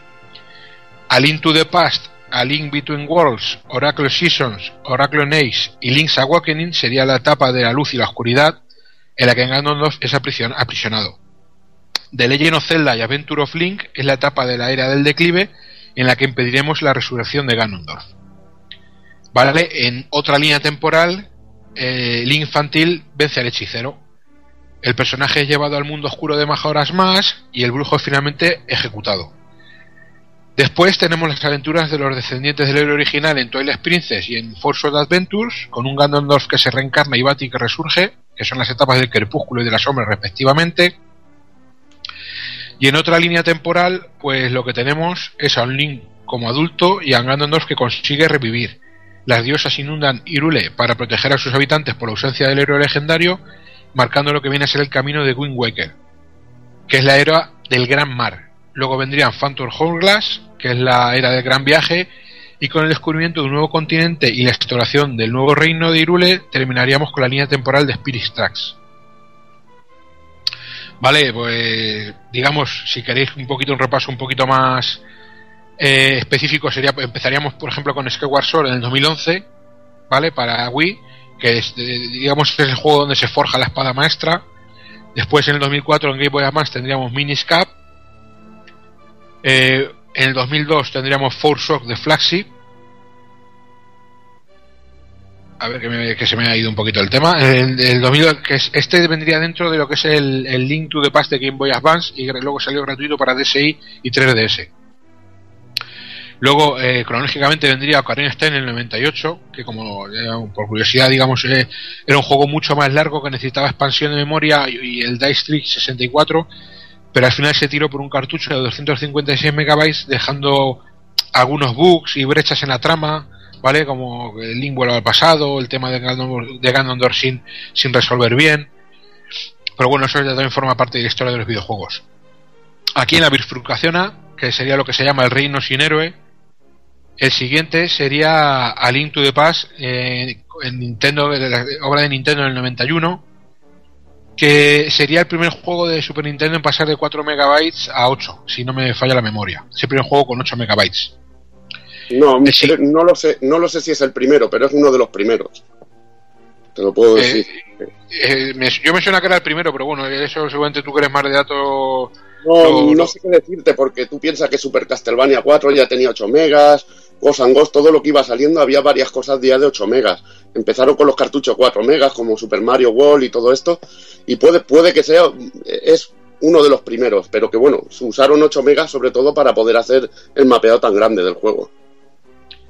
No sé, yo, yo, yo tenía. A lo mejor fue un dato estos raros de aquella época rara de. ¿Sabes? Como el truco de los jefes de Street Fighter y esas cosas. Pero vamos, que a mí me sonaba que era el primero, pero sí puede ser que hubiese alguno más. Bueno, eh, si, si vas a otras consolas, seguramente el Strider sea el primero, de Mega Drive. No, yo me refiero a Super Nintendo. Sí, a Super Nintendo. sí. Pues no, no sé qué decirte, pero que uno de los primeros seguro. Después vendría la cronología al In Worlds, ¿vale? Que es el de 3DS en el 2013. Eh, y en este mencionan incluso hay pinturas en el castillo que, narran un poquito la historia del Into the Past. Después vendrían los dos Oracles de Flagship en el 2001 para Game Boy Color. Link's Awakening de Nintendo 93 para Game Boy con otros cambios de otros personajes de Nintendo, plataformas en dos dimensiones como en la segunda parte del, del de. Después, hablando del de NES, vendría cronológicamente el de Legend of Zelda, el original del 86, ¿vale? Que como, como comentaba antes tenía la polémica de que una de las del, nivel 3 que una de las mazmorras tenía la forma de- si tú ves el mapeado tiene forma de esvástica nazi. Este juego guarda algunas similitudes con un juego también que se llama Marvelous, que incluso Nintendo llegó a comprarlo para acallar voces de que los comparaban y tal. Tiene algunas referencias religiosas, incluso se pensó en no sacar en Estados Unidos porque decían que los americanos no tenían eh, paciencia para este tipo de juegos, pero aún así, gracias a Dios, se evitó esto y se lanzó. Y creo igual que con lo de los 8 megabytes de Super Nintendo, creo que este fue el primer juego que usó pila de guardado. ¿Puede ser o también me estoy oliando? A ver. Pues ni idea. Yo ni idea, pero puede ser. Yo me suena que fue el primero, o por lo menos de los primeros. Lo que, lo que no veo el maravilloso Zelda SDI en, en vuestra cronología. No, es que no está, es que eso de Hemos dicho, hemos Sí, dicho ya lo hemos dicho. El problema es que cuando uno se va a plantar un pino se pierde cosas. Ah, amigo. Entonces, no me pollazo en la frente te he dicho que al primero que me lo nombrara se llevaba un pollazo en la frente. Venga, Yo, venga, yo ven creo que dármelo. tú quieres es el pollazo en la frente. Sí, exacto. Bueno, y siguiendo con la cronología, el, el último de, de esta, de esta ramificación sería el Adventures on Link, la segunda parte de NES, en el 87, con sus peleas en dos dimensiones. Juego algo vilipendiado, pero que yo, la verdad es que a mí me divirtió bastante. Este usa el engine del Battle of Olympus, del Exacto. amado Battle of Olympus de Zero Seat. De cero, es el un, un otro gran juego. La bifurcación B, partiendo otra vez de Ocarina of Time, como decíamos, sería que, que Link vence a Ganon. Eh, ahí de ahí nos iríamos a Majora's Back, es de Nintendo en el 2000. Este juego es, curioso porque Nintendo 64 es un juego que se hizo en 14 meses, dejando fuera muchísimas cosas, pero la versión de Nintendo 3DS por lo visto tardó 3 años en, en, en gestarse, para luego tener un montón de fallos también y tal.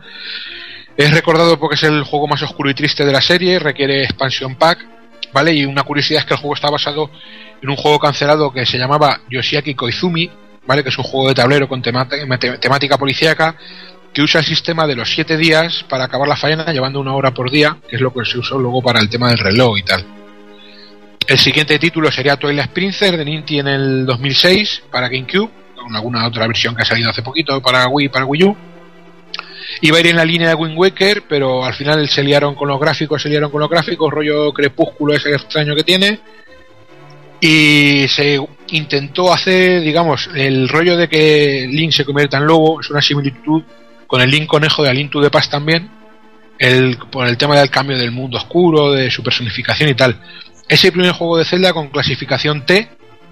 Y bueno, aquí eh, hubo algo de polémica con su versión de Wii, con el tema de que Link es zurdo y aquí al ser versión espejo fue diestro por el tema del mando y todas esas cosas extrañas que se cuentan. En el remake HD puedes jugar de una manera o de otra. Ah, pues eso está muy bien, eso no lo sabía. Tengo ganas yo de probar este remake, a ver qué tal, qué tal pinta. Y puedes la dificultad por dos, además de, de ponerte el nivel héroe, si tienes el amigo de, de Ganondorf, la puedes doblar la dificultad aún más. Está curioso eso. Maravilloso mundo de los amigos. Eh, la última la última de entrega de esta ramificación argumental sería el Force Adventures de Nintendo en 2004 para GameCube. Y la última bifurcación, la, el Ganon eh, sería Ganon sellado, que empezaría con Wind Waker de Nintendo en 2002 de GameCube, con dos mamorras incluso que se quedaron fuera por el tema de tiempo, y Okami eh, nos copió el estilo gráfico debido al éxito de que tuvo, que de hecho fue muy criticado el lo que se El llamaba estilo el- gráfico le copió al Yes Radio, ¿eh? No jodamos, coño, que ya... No, ya sí, pero aquí. que se supone que el. eh, a ver, no el, cel, no el cel shading que lo inventará este, pero que hay, se, hay algunas entrevistas reconocieron que se animaron con el, el estilo de Lokami al ver el, el éxito que había tenido Pero finalmente el. Eh, el Okami no solo copia el estilo gráfico, copia también muchas mecánicas de Zelda. Sí, es, es un Zelda, no deja de ser un Zelda. Por eso. Pero que Okami primeramente iba a tener un estilo un poquito más realista, entre comillas, pero al final se animaron por el ver... que es lo que te digo, que este juego cuando salió dio lo que se llamaba el Link Super Nena y que mucha gente lo criticó en su día y ahora es un- el, el juego que todo el mundo defendió, según se supone, y es una, una polla como una olla. Sí, se criticó muchísimo en su momento. No, no, y las revistas especializadas se cachondearon de lo que no está escrito, ¿sabes? Para mí, Pero- para mí el segundo mejor Zelda, para mí, personalmente. Es, a mí es de los que más me gustan, ya te lo puedo decir, y... Pero en todo el desarrollo, personajes, gráficos, argumento, humor, Mm. eh, estilo gráfico, diseños, o sea, tiene, una, tiene cositas muy, muy, muy locas. Pero bueno, Es que incluso El- a día de hoy el remake HD que sale para Wii U se ve de, se ve de muerte, se ve genial. Y no por el lavado de cara HD, sino por el tema de las animaciones, las expresiones faciales del personaje, que con cuatro chorraditas, con cuatro gestos, realmente es el link más expresivo de todos los que ha habido. Me gusta a mí mucho más que el link del Twi- Twilight Princess, por ejemplo. Bueno, es que el, Navegar, el- el navegar es una delicia. el Wind Waker de Wii U es un remake con todas las letras. O sea, viendo lo, lo poco que han trabajado el, el Phantom Hour, el, el Twilight, Twilight. Princess este o como se llame, y lo mucho que trabajaron el Wind Waker. O sea, para mí esto, esto ha sido un poco decepcionante. Eh, Que, que tanto, porque el, el primero de Wii U para mí ha sido genial. Así como os digo una cosa, os digo la otra. Y, y el Twilight Princess dices, "Pf, es que a veces no sé ni, ni, ni si estoy viendo la versión GameCube o si estoy viendo la versión No, Wii U. es que es, es de, de risión el, el ver un vídeo de promoción de estos de versión GameCube versus versión eh, Wii U, en el cual sí se ve todo más definido, pero trabajo ni ninguno. Tú, como decía Juana, tú ves el, el remake de la versión del Wind Waker, tiene detalles que cambiaron, eh, tiene cositas nuevas, pero yo esto lo veo más definido, pero yo, pero realmente es que es el, no veo un trabajo detrás de, de y, y poner el vídeo de promoción de uno contra otro es realmente para despollarse, ya te lo digo.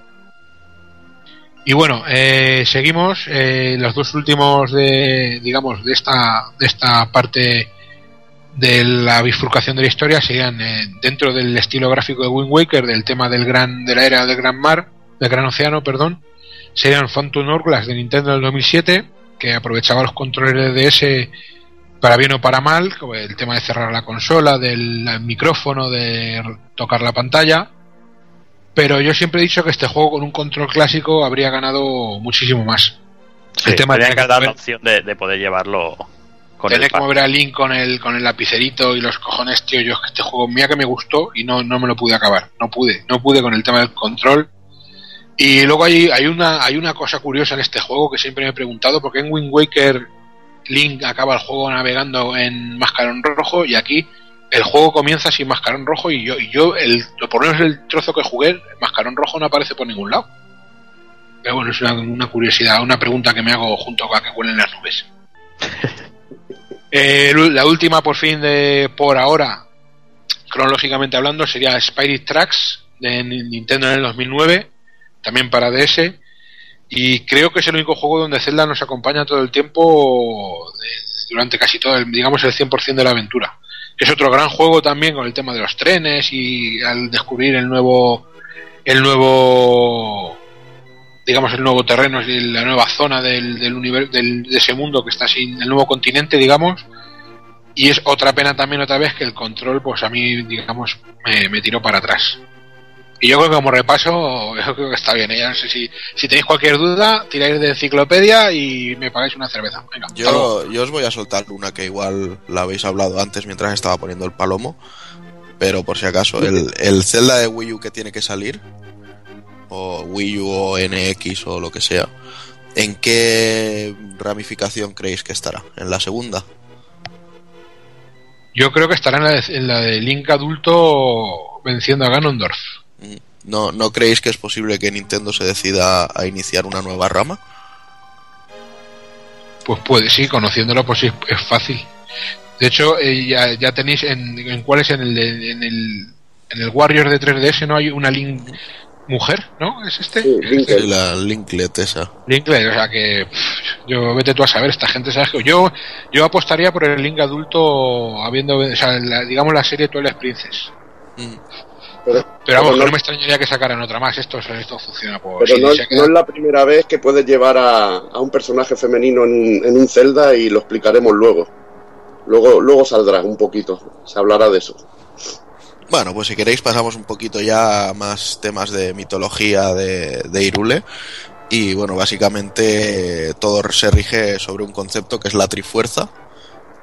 O, no sé incluso si llamarlo la tri-trifuerza.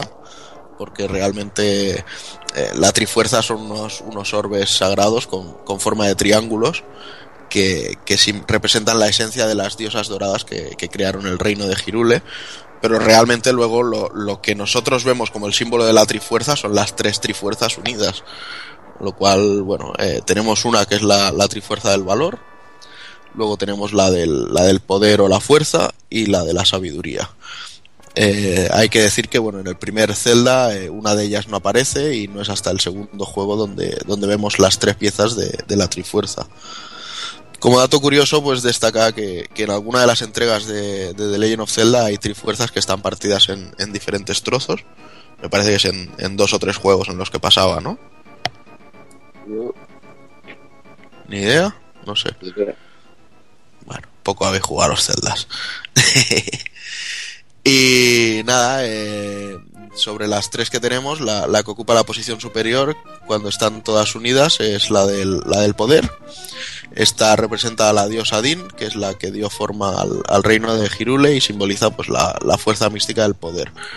Como es la, la trifuerza así más, más potente, por llamarlo así, pues es la que está asociada siempre a, Ganon, a Ganondorf, y de hecho es la que, la que suele utilizar para, para joder todo.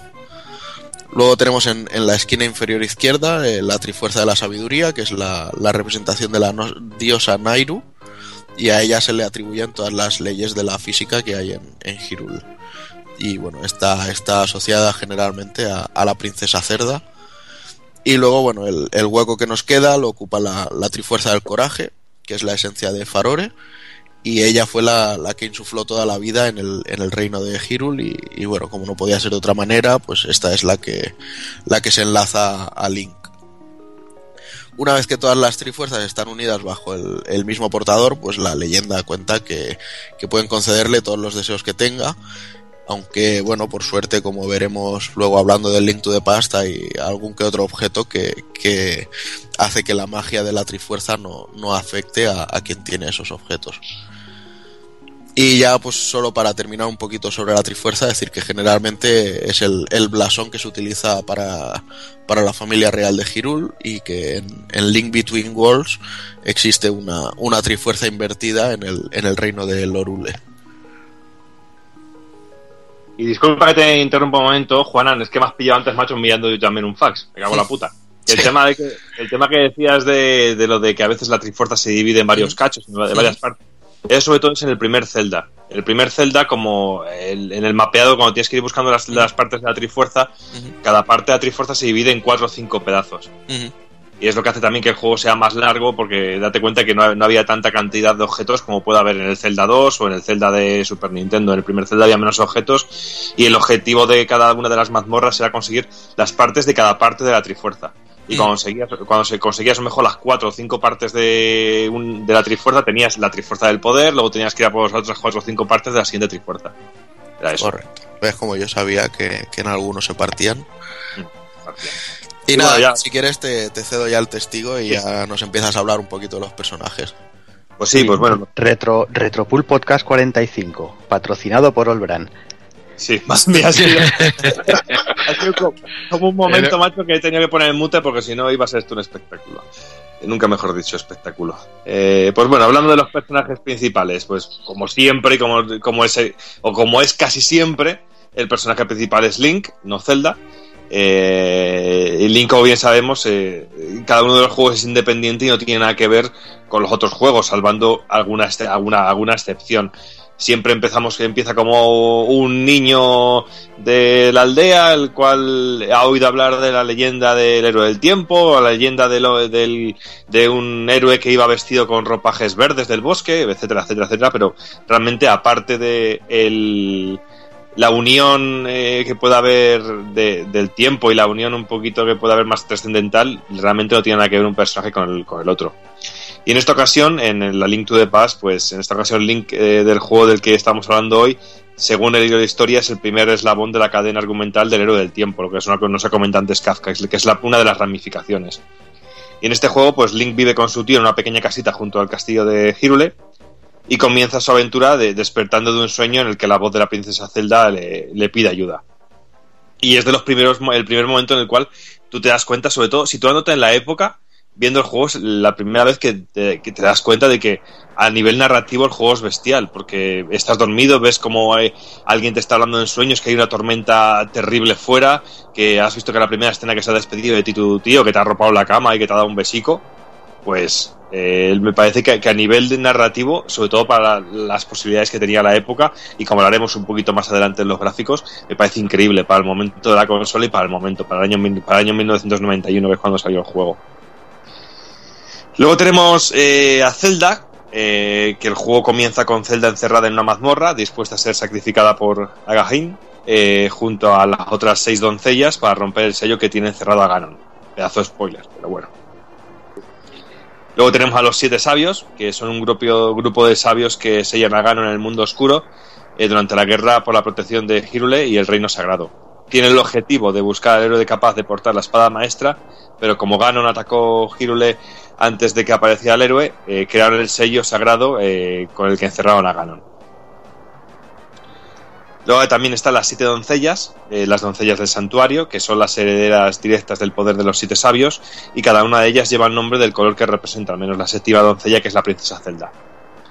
Luego está el malo malísimo, que es Ganondorf, eh, que realmente Ganondorf no aparece como tal en el juego, es mencionado en la historia, una de las siete doncellas, eh, presentado como el rey de los ladrones que logró entrar en el reino sagrado y obtener la trifuerza del poder, la cual lo transformó la, la bestia conocida como Ganon. Eh, es el antagonista principal de la saga. nació en el seno de los Gerudo, como nos cuentan en el Link to the Past, como único miembro masculino dentro de los eh, dentro de los 100 años. Por esto es conocido como el rey de, de los Gerudo o guardián del desierto. Y en el manual del juego se le atribuye el apellido de eh, y su, y su sobrenombre antes de su incursión en el reino sagrado era Mandrag Ganon. Y como nota, como curiosidad, decir que en el Reino Sagrado Tierra Sagrada es también conocida como eh, es también conocida como la Tierra de Oro en el universo de Zelda, una especie de plano místico creado junto a Hyrule por las tres diosas de oro, siendo a su vez el, lu- el lugar de reposo de la Trifuerza. Ganondorf busca desesperadamente el poder de la Trifuerza, mejor dicho, eh, hacerse con el resto de las partes de la misma, ya que él solo posee, la- como ha dicho Juana, la, la parte de la Trifuerza correspondiente a la Fuerza, la cual le otorga prácticamente la inmortalidad. Y como os hemos comentado al principio, es Ganon quien hace acto de presencia física en el juego, no Ganondorf. Y Ganon, pues, antes de los acontecimientos principales del juego, intentó conquistar el mundo de la luz atacando Hyrule con su ejército de criaturas, pero es desterrado y sellado por, como os hemos dicho, por los siete sabios. Y muchísimos años después es despertado por Agahin. eh, eh, hay que decir que en el libro, en el libro de historia se os comenta que este Ganon es el resultado de la derrota y sello que se puso a Ganondorf en Ocarina of Time y que fue revivido por Koume y Kotake al final de los juegos de la saga Oracle. Y bueno, el que aparece como principal villano al principio, antes de saber qué, es lo que está detrás de toda la trama, es Aganin, eh, antagonista principal del juego, al menos en la mayoría mismo. Este personaje es un poderoso mago, aunque la edición japonesa del juego se lo descubre, se lo describe como un cura. Eh, es el hombre de confianza de la familia real de Hyrule y traicionó al rey haciéndose con el poder del trono, siendo descrito eh, por el mismo Ganon eh, como su alter ego. De hecho, si tú lo traduces todo como que es un cura, tiene todo más sentido y da más miedo. Mm. Sí. Luego tenemos el Granada, eh, que existen varias hadas a lo largo de la aventura que nos ofrecerán diferentes mejoras para nuestro equipo, así como la aplicación de magia a ciertos objetos que encontraremos a lo largo de la aventura. Pero será el Granada la que encontramos atrapada en la pirámide, la que nos concederá la espada de oro, las flechas de plata que son necesarias para poder derrotar a, a Ganon.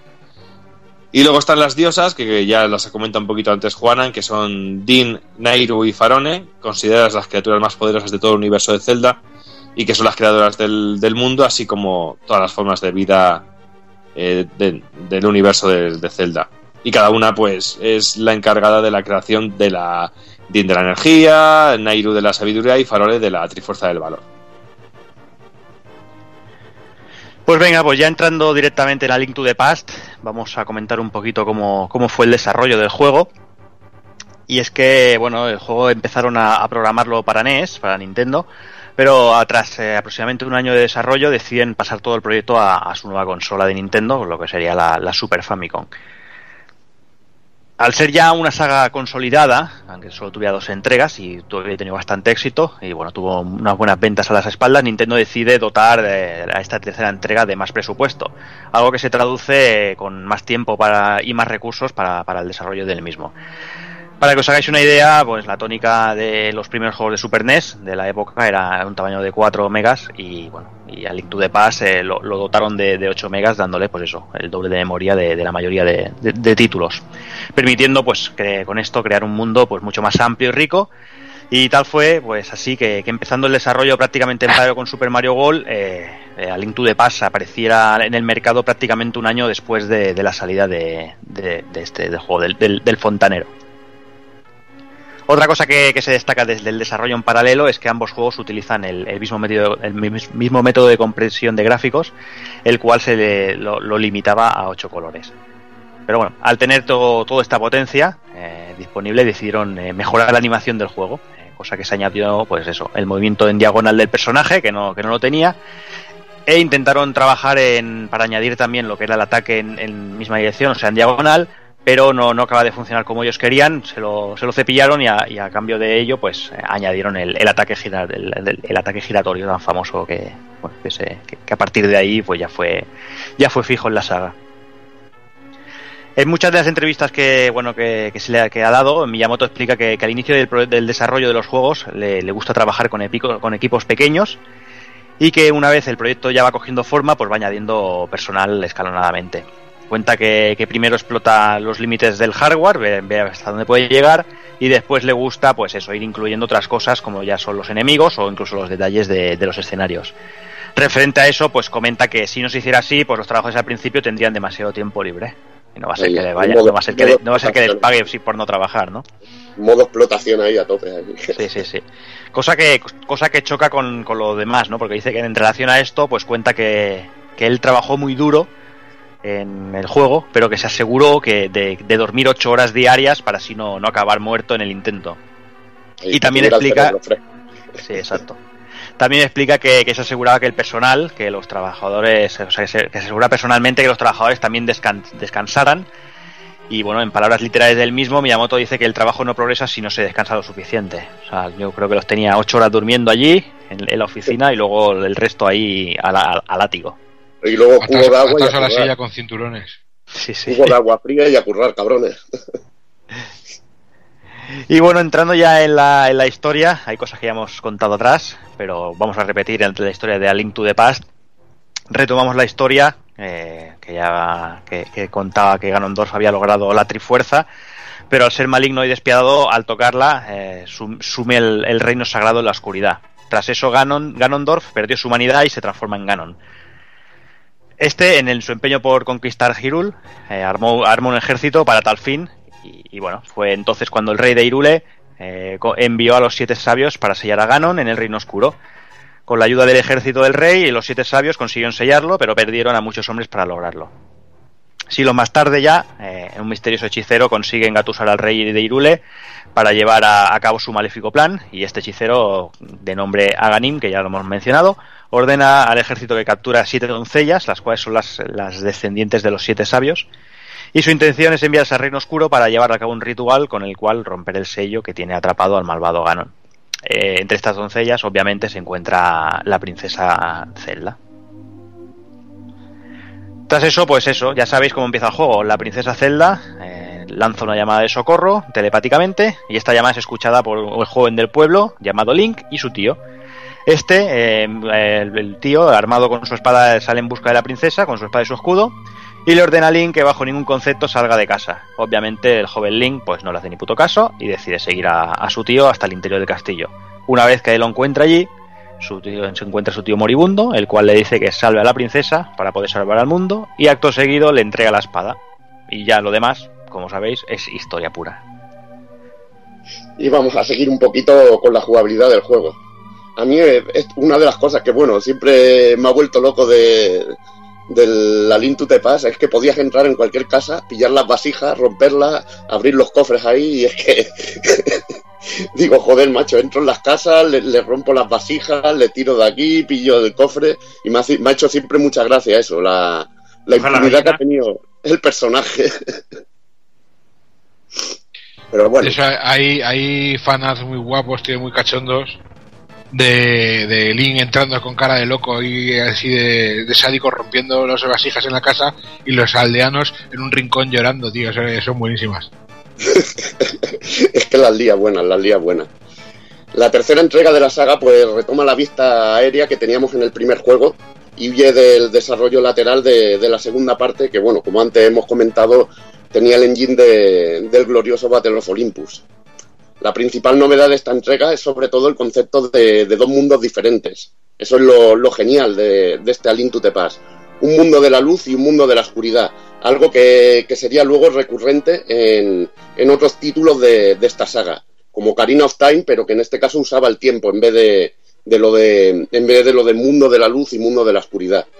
Eh, los dos mundos comparten un mapa, pero tienen un aspecto totalmente distinto. El mundo oscuro presenta un aspecto de corrupción en el ambiente e incluso los personajes que aparecen en el mundo de la luz tienen otro aspecto en este lugar, como diciendo la verdad que oculta sus corazones. Es bastante, bastante molón, incluso. Bueno, se llega a hablar de que algunos eh, son transformados en bestias en lo que, en lo que sería el otro mundo.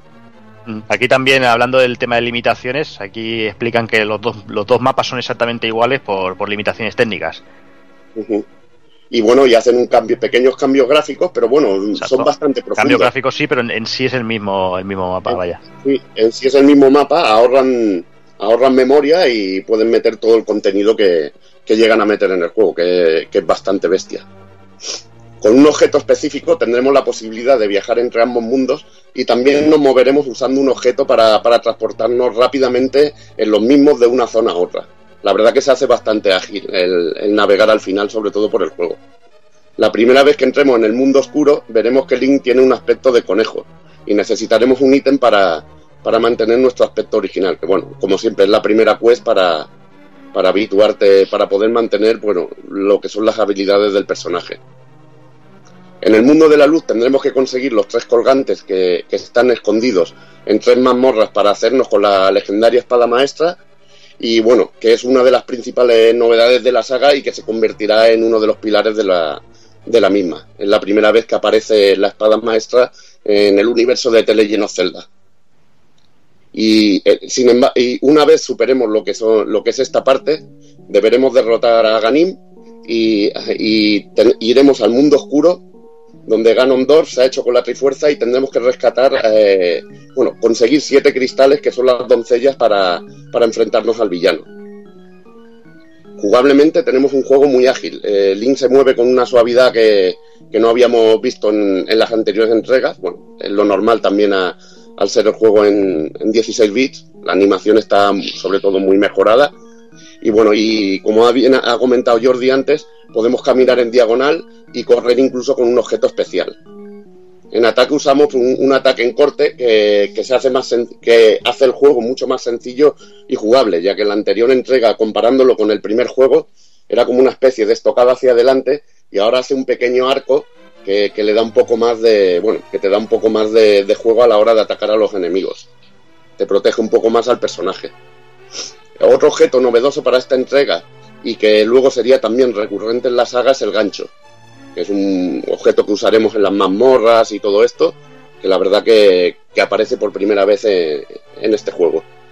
Para mejorar la energía de nuestro personaje encontraremos los típicos contenedores de corazón, pero para esta entrega, además de encontrarlos completos, los tendremos divididos en cuatro porciones que al juntarlas nos darán un corazón y están bien escondidas. La verdad que otra de las cosas que mola del juego, que para mejorar la vida del personaje pues tendremos que ir destruyendo muros y cosas para irlos descubriendo. Y la verdad que, que son cosas molonas, lo de ir buscando y encontrando corazones y cositas por el escenario. Te daba muchas más horas de juego. Otro aspecto novedoso es la inclusión de una barra de magia que se gastará al usar objetos mágicos y, como, y que podemos mejorar en su consumo. Este, este es uno de los secretos que a mí más, más me gustó. Además, lo, lo, lo- lo conseguí lo de mejorar, lo de, lo de gastar la mitad de magia, lo conseguí hablando con colegas, ¿no? Que me dijeron, hostia, prueba, prueba a echar un poquito de, de polvo mágico en cierto caldero y ya verás qué pasa.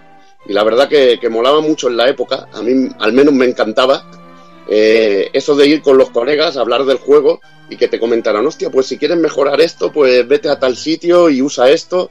Y la verdad que si no, es que ni se me hubiera ocurrido de haber tirado polvo mágico en el caldero, es que estaba lleno como así de sangre. Y la verdad que una de esas cosillas que me molaron mucho del juego. Sí, son detalles muy chulos, la verdad. La verdad es que, que, no saber ese tipo de cosas y lo que tú dices, el boca a boca del, del- de la época molaba mucho. Ahora ya es todo mucho más sencillo, ¿no? Enseguida vamos todos corriendo a, a Google o a, o a YouTube a ver, hostia, aquí qué puedo hacer, no sé qué, pero en aquel momento era guapo. Además se, se te, se te alargaban los juegos una barbaridad.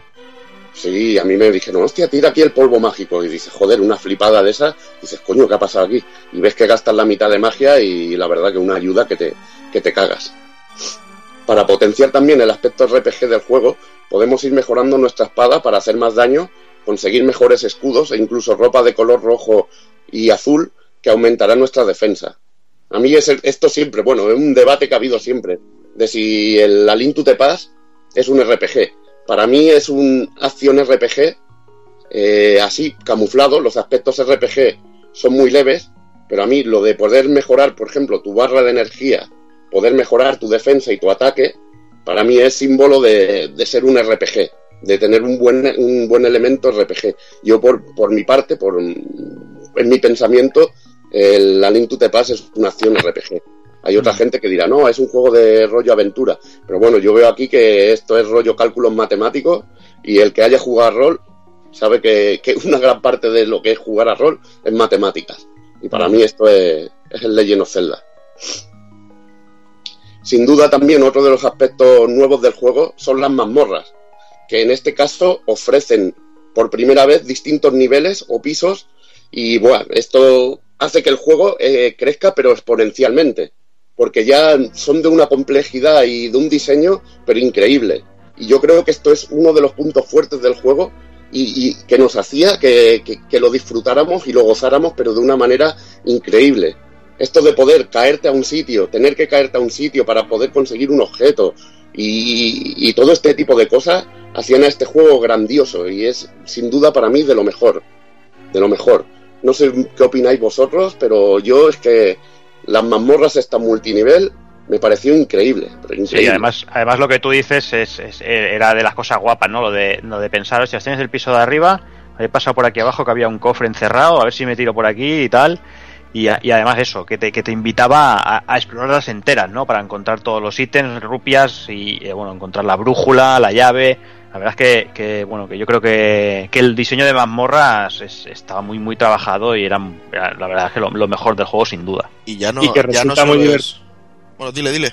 No, no, que, que resulta muy divertido incluso a día de hoy, que cuando le vuelves a otra vuelta al juego sigue sorprendiendo por lo ingenioso que es y lo divertido. Y, y lo que comentábamos antes del Beating Wars es realmente divertido porque hay muchas mazmorras que recuerdan muchísimo a estas o hay puzzles que son casi como referencias directas a esta Link to the Past. O sea que es que incluso eh, a día de hoy tú lo juegas y es que resulta muy divertido y muy, muy, inteligente todo lo que hay en el juego. Yo quería comentar eso, que incluso a día de hoy eh, ya no solo es que en su día hicieran estas mazmorras, sino que, que, han que, que esto se ha mantenido y, ha sido una seña de identidad ya no solo para esta saga, sino que, otros han adaptado y, y, han conseguido que en- realmente en parte gran atractivo de, juegos que han hecho sean por, tener este sistema de mazmorras. Pues bueno, sin ir más lejos, eh, Darksiders en, esta última generación, o sea, el, sistema de mazmorras era un calco, a- o sea, era un tributo, calco, homenaje, plagio, llamarlo como queráis, a, las de los Zelda y, para mí fue estupendísimo poder poder disfrutar de nuevo de, de este sistema. Es que bueno, es una de las cosas, los videojuegos es que te tienen que dar satisfacción al completarlos. Y completar una mazmorra de la Link to the Past es lo que te daba, te daba satisfacción.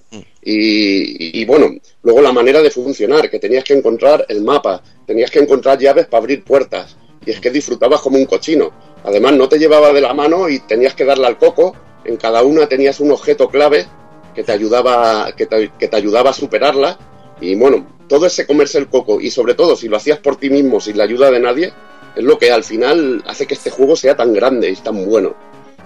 Eh, decir que al final de, de, cada mazmorra te espera el clásico jefe final, que nos pondrá las cosas muy chungas. Será muy importante descubrir el, punto débil de los mismos. Aquí voy a contar yo la, anécdota que tuve con el juego, porque aquí, a mí me pasaba con el Alin to the Pass, que había un jefe que es que, bueno, yo lo odio a muerte, al hijo de la gran puta, es que lo odiaba. Era que era el puto gusano amarillo que estaba en la torre, creo que era el tercer colgante, que estaba en la torre, aquel bicho amarillo que, que nada más tocarte te, estaba tirando todo el rato abajo y es que acababas hasta los cojones. Y me acuerdo que, que el, el, día que, que, logré acabar con ese jefe, era, era así por la tarde, seguí jugando, seguí jugando y me acabé el puto juego. Y eso fue, fue curioso, fue curioso porque era, era por la tarde, coño, digo, ya es de noche, bajé la persiana y eso, ¿sabes? Un momento, digo, hostia, voy a bajar la persiana me puse a jugar, a jugar, me acabo el puto juego, me acabo, me, me, paso al Ganon y levanto la persiana y veo los rayos del sol y digo, ¿qué haces con tu vida, tío? Eres un puto enfermo. me fui a acostar y dije, joder, menuda enfermedad. Es, es lo que tienen los juegos de Nintendo, que es que tienen droga pura. Y este juego lo tenía. Una vez pasé lo que es el, el puto gusano este que me tenía hasta los huevos, me acabé todo del tirón y disfruté como un puto cochino. Toda una noche ahí enfermo, pero va. Eso que cuentas eh, va mucho en relación con lo que, con lo que decías antes, ¿no? De, de, los, de los ítems, ¿no? Que en cada mazmorra realmente te dan un ítem y a lo mejor tú te acordabas, yo que sé, te dan el guante y te acuerdas que te había un, un pedrusco gordo en un sitio. Hostia, voy a ir va, dos minutos más, voy a avanzar a ver, a ver qué había por allí.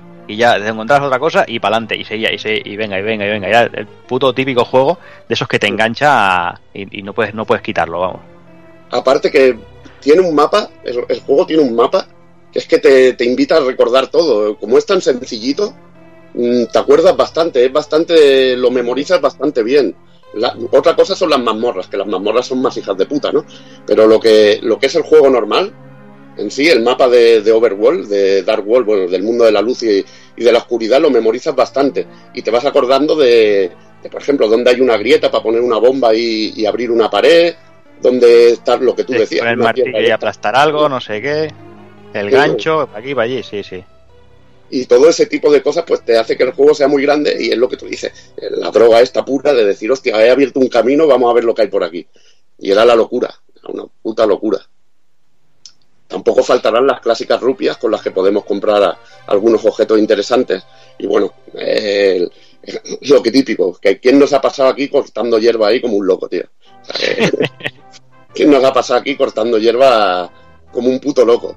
Eh, otro aspecto también interesante es que podemos asignar el uso de objetos a un botón del mando a través de la, de la pantalla de equipamiento. O bueno, es que me dejo también miles de detalles de la jugabilidad, pero es que tampoco quiero destripar en sí lo que es el juego y que lo descubra la gente.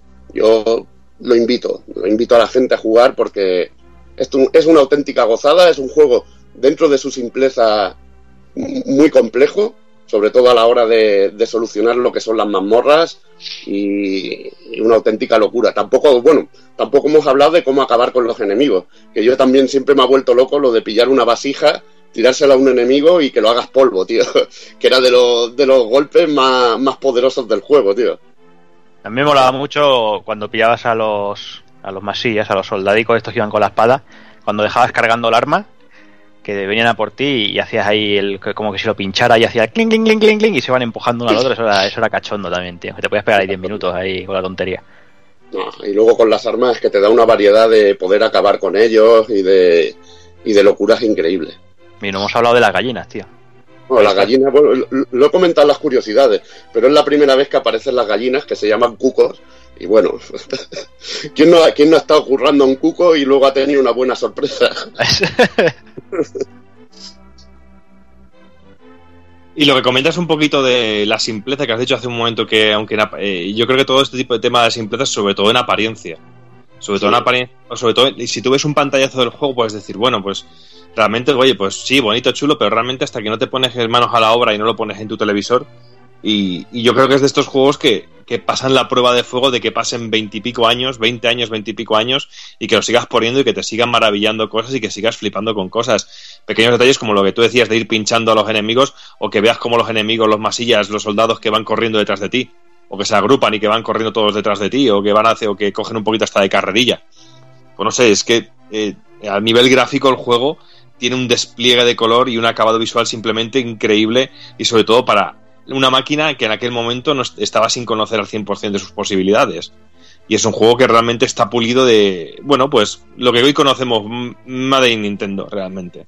Que está pulido, está mimado y está cuidado al máximo detalle.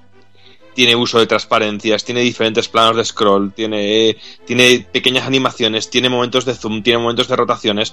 Pues un poquito también que nos querían vender con la máquina al principio de sacar al partido todas sus posibilidades y enseñarnos todo lo que podía hacer cada Es una de las. Yo al menos es que era para flipar. Por ejemplo, la parte de lo que es el bosque donde está la espada maestra, ese plano de- del bosque así, con las hojas así, el primer plano de la pantalla es espectacular. Eso luego lo vi en juegos como Secret of Mana, que Square también lo usaba de puta madre. Y es espectacular. Sí, pero sobre todo en juegos eh, ya más más avanzados después que utilizan esta hombre caso. Si tú te pones a mirar con eh, Secret of Mana realmente a nivel del diseño de sprite y todo eso, joder, hay muchísima diferencia. Sí, sí, sí. Pero, Pero este tiene una gracia, tiene un gracejo especial. Sí, al principio, ¿sabes? Y es que incluso lo que digo, que lo pones a día de hoy y sigue sorprendiendo, es que tiene algo. Y es que te das cuenta, todo el mundo está lleno de vida, en el que no solo Link tiene un diseño genial, dirás que no tiene vida, es que se mueve todo, es que es una pasada. Las Link plantas, tiene- la- la- las flores que se van tienen su animación, está muy bueno. Está Yo muy- flipaba al principio y sigo flipando al principio con la primera parte cuando está lloviendo el efecto de lluvia, que es increíble, Sí. que es genial. Pues como os digo que es un mundo lleno de vida y en el que no solo Link tiene un diseño genial, sino que todos los personajes secundarios y animalicos que habitan por el vasto territorio de Hyrule están animados de genial, incluso los personajes secundarios tienen un aspecto muy gracioso. Eh, pero sobre todo tenemos que destacar el diseño de los enemigos finales que son enormes. Hay algunos que son increíbles. Hay algunos como el lagarto este rojo que está moviendo la cola que es, que es increíble, que sale con una El máscara. es brutal, es el que le tienes que partir la máscara, ¿no? Sí, Con el martillo. Sí, Sí. brutal. Es que esas mecánicas, es lo que comentaba antes, sobre todo las mecánicas, tío, de, de destruir los jefes y eso es genial, tío, es genial. Y es que todo, es- sobre todo también es muy interesante ver toda la variedad que hay de enemigos y cómo se adaptan a los diferentes territorios del mundo, porque que tenemos por explorar, tenemos enemigos de desierto, enemigos de pantano, enemigos de agua, enemigos de pradera, enemigos del bosque, pues todos ahí adaptados muy bien y, y que son sí, simplemente tienen un diseño pero bestial. Y no estamos hablando de que haya cuatro o cinco diseños diferentes, es que hay un huevazo de enemigos y un montón, e incluso nos encontramos enemigos boss finales que tenemos versiones suyas más pequeñas que nos atacan durante toda la durante toda la, la mazmorra, como el gusano ese que le dan vuelta a los ojos, que nos encontramos gusanos por eso por toda la mazmorra. Y los odio a muerte a esos. Pero luego en el mundo de la oscuridad lo que mola es que cambian los bichos, se hacen más jodidos y es lo que me, lo, también otra cosa que mola de lo, de lo que es el diseño, de que hay enemigos en el mundo de la luz y luego algunos de ellos los trasladan al mundo de la oscuridad pero con distintos patrones y, y mucho más cabrones. Mm. Es que, por ejemplo, también a mí siempre el mundo de la oscuridad me recordaba un poquito al Super Mario World cuando, cuando terminas el camino estrella, Que cambia el mundo, que es todo más oscuro, que están los personajes, incluso las tortugas en vez de tener caparazón tienen cabezas de Mario y cosas así. Siempre me recordó mucho a esa estética, a esos colores más apastelados y todo esto. Y luego a nivel artístico el juego pues es simplemente increíble, usando la potencia de Super Nintendo para hacer de cada detalle del juego que destaque y no de... eh, y nos dé información del juego hasta el mínimo detalle. Eh, información del terreno, información de el clima, de cómo lo que decíamos antes, de cómo va, si, si hay viento, cómo se mueven las hojas en primer plano, cómo se van moviendo todas las plantas, cómo los animales corren por ahí.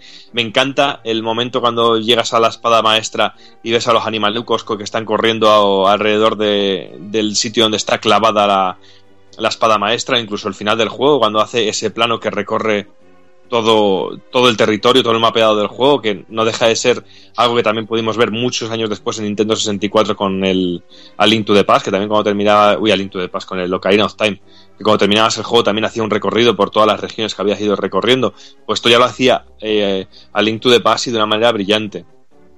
Y es que incluso a mí me sigue sorprendiendo, y es que la última partida que me he pegado para preparar el programa me ha vuelto a sorprender, es la sensación de relieve que tienen las paredes de las mazmorras o las copas de los árboles del bosque. Realmente, porque si te das cuenta, todos los árboles parece que tienen profundidad y que parece que tienen altura.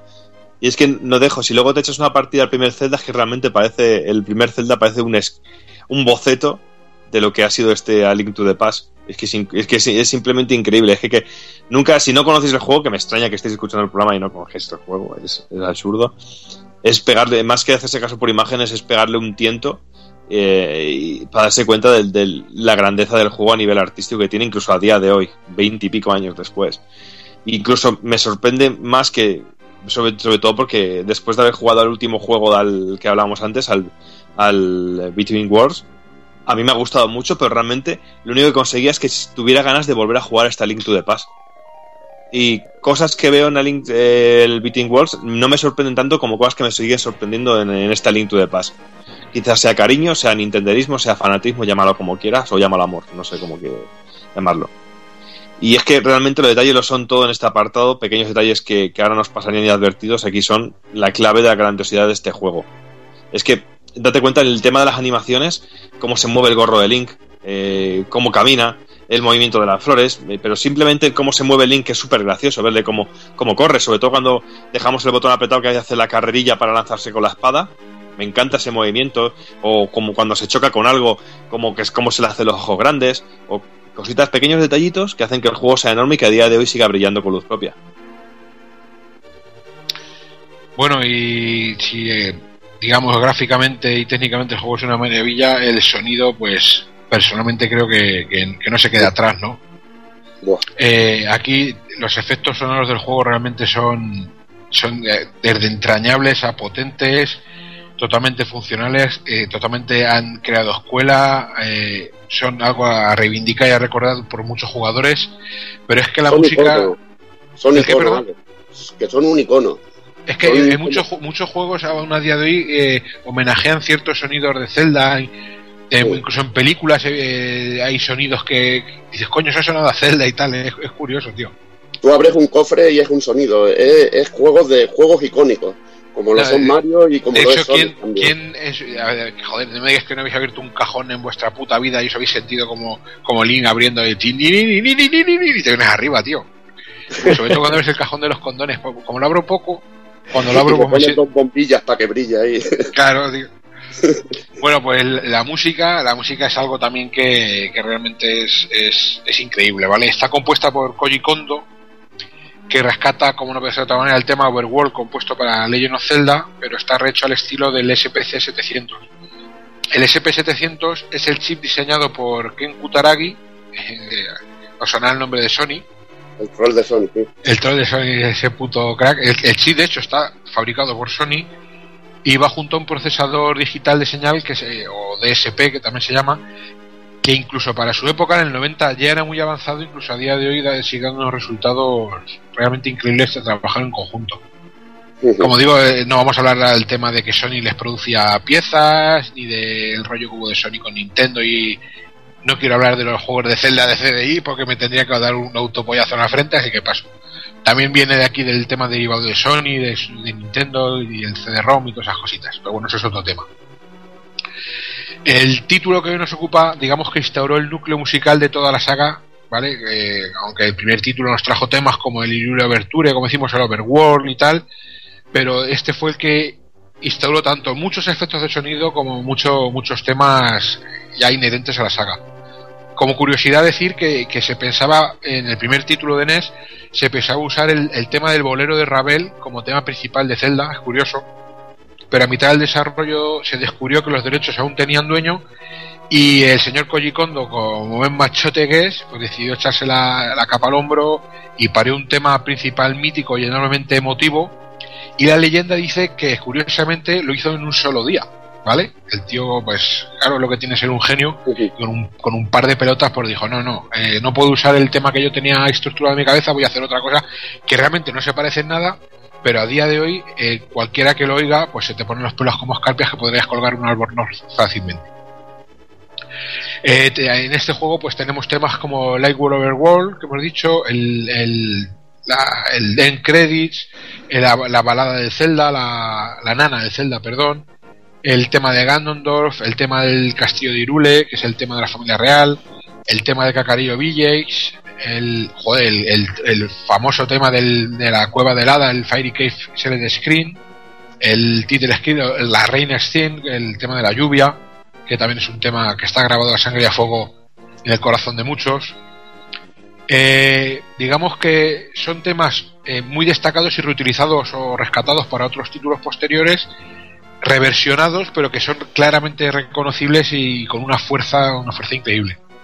Uf, a mí me a mí me vuelve loco, sobre todo el tema cuando entras en el castillo, que tiene, no sé, tiene unos tonos brutales. El- aquella vez cuando cuando la parte que ha hablado Doki de la lluvia, aquel Ah, el tema, tema me, de lluvia. me encanta. Y luego el tema de Ganon, que es increíble, que también notas que, que, que es, que es Nintendo, porque tiene esos tonillos que luego verías también con el... Es es muy parecido el tema, tiene como, como unos tonillos que me recuerdan al, al, reminiscencias. al jefe final de, de Super Metroid, a lo que es la, la madre, al Mother Brain. Mother Me Brain. recuerda un poquito al tema de Mother Brain, el de Ganon. Y me, me encanta, me encanta. Es una banda sonora espectacular, reconocible. Y lo que, ta- eh, lo que tú has dicho, es luego núcleo de la saga, porque luego esto se ha reversionado. Y bueno, eh, el- la reversión instrumental al, de Alin Big Wing Walls, pues era una de las cosas que nos volvía locos del juego. ¿O no, Jordi? Sí, sí. Además, eso que habláis eh, también le da mucho, mucho empaque y mucho rollo. Es lo de estar, por ejemplo, yo que sé, en la cueva de las hadas con la música, salir fuera y que, sal, y que salte el overwall. Esos cambios de música están muy bien enlazados. O sea, eh, los principios de canciones son todas bastante potentes y están muy bien enlazadas y le da mucho, le da mucho empaque a todo, a todo, a toda la sonora. como bien nuestro colega Doki Borja, que es, que es actor en sus ratos de, de vida disoluta, él sabe mucho de esto y como él dice, la narrativa del juego, eh, lo que es en global, o sea, el hecho de esos cambios de, es muy cinemático todo para la- las propiedades de la consola y el año en que se lanzó el juego. Como decís, el cambio ese de pasar a la música de las hadas, el argumento, el- la escena de la lluvia, que es brutal, o el, el cambio de música que, que es que hacen que te vengas arriba y estés todo el rato metido en el juego y que aún a día de hoy es un juego que, que, como dice Doki, lo vuelves a jugar ahora y se folla a, a, die- a muchísimos juegos que, que en teoría son superiores a este, en teoría. Ade- Además, eh, decirme que no estamos así de enfermos, que conforme vas diciendo los nombres, nos está sonando en nuestros cerebros. Sí, exactamente. Por supuesto, ya te digo. Está sonando esto, tío. Claro, es, es que yo estaba, eh, yo conforme estaba hablando estaba pensando en la, entre la de OBK y la Reina. Estaba ahí. Pues eh, la banda sonora, pues en su época eh, es tan tan magna, tan buena que se llegó a lanzar en un CD bajo el, en Japón, desgraciadamente. Es un es obra de es otro otra cuna de especulación este, este eh, título original. Bajo el nombre de The Legend of Zelda Sound and Drama. Y eh, si no recuerdo mal tiene dos CDs el primero son 44 minutos con versiones digamos y un poquito más trabajadas. Y un segundo CD con versiones originales de NES y de, de Super Nintendo si no me equivoco. Seguramente Evil de esto controlará un poquito más. Bueno, no, la verdad que no. De, de Zelda, no. Pues no- este, yo estaba mirando así un poquito por encima, como sabéis que me gusta mucho el, el rollo subasta gitanera de, de Bai. Y el tit- es, es un, está bastante buscado y muy poco, por lo visto, en de primera Bueno, edición eso- y, es, y es caro de Eso es normal. La música siempre ha sido cara en Japón. Todo lo que son CDs han sido caros. Y bueno, y ya buscar un CD como el rollo Axelai o un juego de, de Super te puede costar órganos vitales. Es algo normal. Otra cosa son las versiones chinales, que seguro que hay, pero muchísimas. No, pues este, por lo visto, está, este es de los buenos. este No, de los- hombre, de- original, ya te digo que cualquier cosa así que sea de un título mítico te va a costar órganos vitales. O sea, que- Bueno, pues y hablando un poquito de la música, me parece recibo, ¿vale? Como está hablando del, del maestro Koji Kondo, hablar un poquito de lo que es su vida y su obra. Y pues simplemente por decir un poco así por encima, porque nació en Nagoya el 13 de agosto de 1961 y a los 17 años adquirió una formación musical pues clásica, ¿vale? Aprendió a tocar varios instrumentos para intentar, intentar ser músico profesional, pero en los 80 pues se enteró que Nintendo buscaba compositores y dijo, ah, pues qué cojones, voy a, voy a probar a ver qué, a ver qué pasa. Y en el 83 pues, pues, finalmente fue contratado. Eh, lógicamente, al saber tocar los instrumentos, querer ser músico profesional y ser músico de vocación, pues en aquella época pues se sentía muy limitado, pues trabajando para lo que viene a ser una, una Famicom. ¿Vale? Pues eh, las limitaciones venían a ser que era el uso obligatorio de cuatro instrumentos, dos canales eh, de pulso de, en mono, otro de onda de triángulo de, de mono, o lo que vendría a ser la base, y un cuarto canal, pues lo que vendría a ser la percusión. Pero curiosamente fue capaz de descubrir una forma de usar un quinto canal que usaban para los, los efectos especiales, para los FX. Eh, es una limitación realmente pues normal si tenemos en cuenta pues, la fecha y el sistema por lo que estamos hablando. Es una, una NES. Pero en trabajando en todas y cada una de las máquinas lanzadas por la Gran N, eh, Koji Kondo logró sacar de cada máquina cosas realmente eh, que a día de hoy nos seguimos llevando las manos a la cabeza, sacándonos el pene y, y- y llorar sangre y decir este hombre, este hombre es, es, la puta máquina. Pionero en todo lo relevante a composición de videojuegos, ha dado pie a grandísimas y míticas melodías que tienen la característica de sonar igual de bien en sistemas antiguos como, como modernos, ¿vale? Es decir, que son realmente reconocibles tanto en una NES como en una GameCube, por ejemplo. Y son totalmente agradables, eh, entrañables y míticos. Puede que su música sea junto a los diseños de Miyamoto una de las grandes mayores bases de Nintendo a lo largo de los años. Como decía antes Evil, son reconocibles eh, el sello de Nintendo en la. Sí, exactamente. La música de Nintendo, eh, como decimos, como los gráficos y tal, pues es algo muy, muy característicos en ellos. Su obra tiene tres claras influencias, eh, que son la música latina, la música clásica, digamos, abarcando con música clásica todo lo instrumental, incluyendo bandas sonoras y tal, y el jazz. Y se pueden apreciar en todas sus bandas sonoras. Por ejemplo, la música española eh, con guitarrita y tal en el Valle Gerudo de, de Ocarina Time, el tema subterráneo de Super Mario Bros. que es un rollo así jazz, así minimalista. Él dice eh, reconocidamente que Henry Mancini, que es, eh, no sé si eso sonara de la banda sonora de La Pantera Rosa, que era de lo que dibujaba Borja, ¿vale? Eso te va a perseguir por la, toda la vida. Yo soy un gañán y tú dibujabas Pantera Rosa, esto es así. Eh, vale, pues él dice, habla reconocidamente que Henry Mancini, que es un gran compositor de música de jazz, pues es una de sus obras, de sus de sus bases, digamos, de sus inspiraciones, así como John Williams y toda, pues, el rollo de la música Star Wars, el todo que es música orquestal, como decimos, eso le inspira mucho. Me habías, me habías asustado, tío, porque cuando has dicho la música latina, me imaginaba a Daddy Yankee. y No, así, ¿eh? latino. Supongo que este hombre, cuando diga algo de eso, directamente se arrancará los ojos y se los meterá por, para taparse los oídos. Quiero pensar. Eh, como no podía ser de otra manera, joder, eso es, es oriental. Este hombre, pues la música oriental también está presente en su obra. Y de hecho, de ello deriva lo- una de las características que decimos, que, que es la predominancia de una melodía con pocas armonías de apoyo, pero realmente emotivas, impactantes y fácilmente reconocibles. Aquí había preparado pues lo que es toda, toda su banda sonora, todas las bandas sonoras en las que él ha participado, pero yo creo que es, es una, es una larga lista que destacaría Super Mario World, Super Mario Bros. 1, 2 y 3, el de los Legend of Zelda, el Super Mario RPG, Star Fox 64, que tiene una banda sonora que yo creo que es muy buena, Star eh, Super Smash Bros. Melee, que os guste o no os guste el género, tiene una banda sonora también flipante.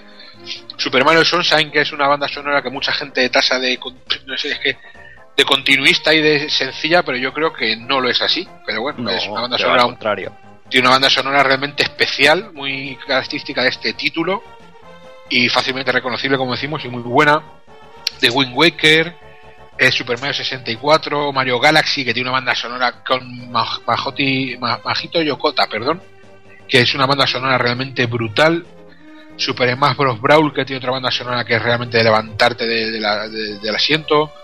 Mario Galaxy 2 también, Super Mario 3D World, Super Mario Maker fue también otro de los que ha hecho. O sea que realmente repasar su, su, su obra es. No, yo creo que no tiene ningún juego malo y con una banda sonora que digas, pues es que no me transmite nada. Todo lo contrario, lo que estamos diciendo es una obra realmente encomiable y este señor se merece un- el, el sitio que yo creo que ocupa en la historia de los videojuegos. Y bueno, vamos a hablar un poquito de, las versiones del juego que salieron después.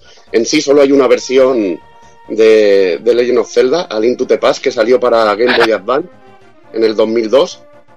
eh, que la hizo Nintendo junto a Capcom. Y bueno, que llevaba el apodo de Forest World, que era un minijuego o un juego completo multijugador que, se incluyó dentro de, lo que es la conversión además de, The Legend of Zelda Link to the Past para, para la Game Boy Advance.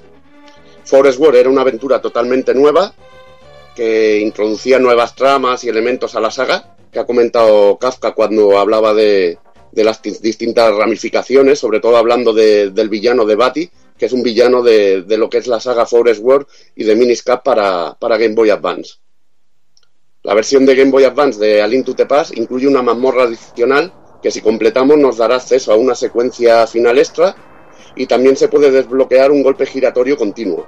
Además se hizo una revisión del texto del juego eh, para adaptarla mucho mejor de lo que se adaptó la, la, versión de Super Nintendo que por problemas de espacio pues tenía, tenía algún errorcillo que bueno comentaremos alguna tontería en, en lo que es lo que son las, las curiosidades vendió casi 2 millones de unidades y bueno, es una conversión muy guapa que respeta mucho al original.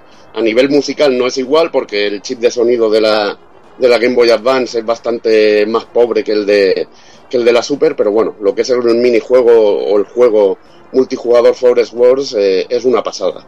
La verdad que está, que está muy bien y muy interesante. Y después vamos a hablar de, de un juego que también salió en, en, Super, en Super Nintendo. Eh, A Link to the Past no fue el único Zelda. Salió otro, pero para un sistema de. por sistema satélite, que salieron varios juegos para, para este sistema, pero bueno, como es lógico, solo para Super Famicom, porque, porque aquí no llegaban este tipo de cosas. Y se sí, que tenía de... en streaming, sí. que tenía voces por satélite, sí. Sí, usaba satélite para descargar los juegos a un aparato y bueno, ahora explicaré un poquito. El BS sí, Zelda no mismo ocurría también con F0, sí, un montón de niveles, un montón de cosas para F0, el F0. Sí, F0 y bueno, y había un juego que vimos Jordi y yo, por ejemplo, que, que nos volvía loco, que era el Subibin 0, que lo vimos en una revista francesa porque era rollo Mega Man así y nos gustaba mucho. Estábamos esperando que saliera cartucho y resulta que era un juego de, de satélite, o sea que a joderse. Pero bueno, ahora se pueden jugar vía, vía emulador y la verdad que, que muy bien y se trata de BS Zelda no Densetsu Kodai no Sekiban, o como sería traducido al inglés, BS The Legend of Zelda Ancient Stone Tablets.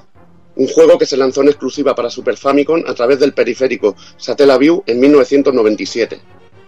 El nombre de BS se refiere a Broadcast Satellaview. Usando este periférico, los jugadores se descargaban el juego a través de un canal satélite y se guardaba en el propio aparato o en un cartucho especial que se podía adquirir aparte. La historia del juego transcurre tras Alin Pass y vendría a ser como una segunda aventura o lo que muchos denominan así comúnmente como una Master Quest.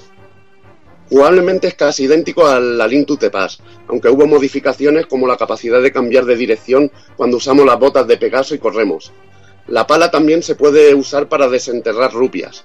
No está limitado a, a un minijuego como en, como en el Alin Pass.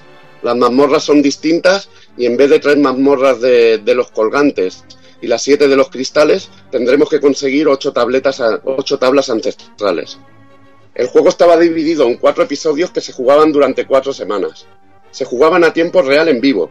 Cada semana había una zona de mapa disponible y la música estaba en calidad, en calidad CD y había intros de voz. La verdad que era muy, muy espectacular este, este aspecto. Al contrario que otros juegos del sistema Satellaview, este título solo fue jugable durante su periodo activo a través del sistema de satélite, y una vez terminado este periodo no se podía jugar. Creo que al final solo se usaron, se usó dos temporadas, en 1997 y creo que hubo otra en, en 1998. El personaje principal del juego no es Link, recibe el nombre de mascot y podemos seleccionar su sexo. Esto es lo que os había comentado anteriormente de que Linkel no era la primera vez que podíamos jugar al, al Zelda con, a un Legend of Zelda con una chica, sino que en este juego te, te permitía coger a, a, un, bueno, de personaje, a un hombre o una mujer, o un chico y una chica en este caso, por la juventud de los personajes. En 1999 un grupo de hackers logró dumpear la ROM con las cuatro semanas jugables del juego. Igualmente debido a lo especial que era el juego faltaban muchas cosas en la ROM, como la intro, música, las voces y también incluso había fallos gráficos en, en, lo que son en lo que es el juego en sí. Con la ayuda de grabaciones en VHS, en VHS de, del título, eh, la página de BS Zelda, sé que, que había una página dedicada a este juego, logró arreglar casi todas las carencias de la ROM dumpeada y el juego ahora es totalmente jugable eh, como era originalmente, salvo la música CD y las voces que salían en las intros. Eh, eso sí, la música que escucharemos en el juego pertenece a la Link to the Past. Pero bueno, quien quiera jugarlo en forma de emulador y eso, puede encontrar este título y disfrutarlo, como se disfrutó en aquella época en, en Japón. Me imagino que incluso estará traducida a la ROM. Eso Seguro. tampoco lo sé.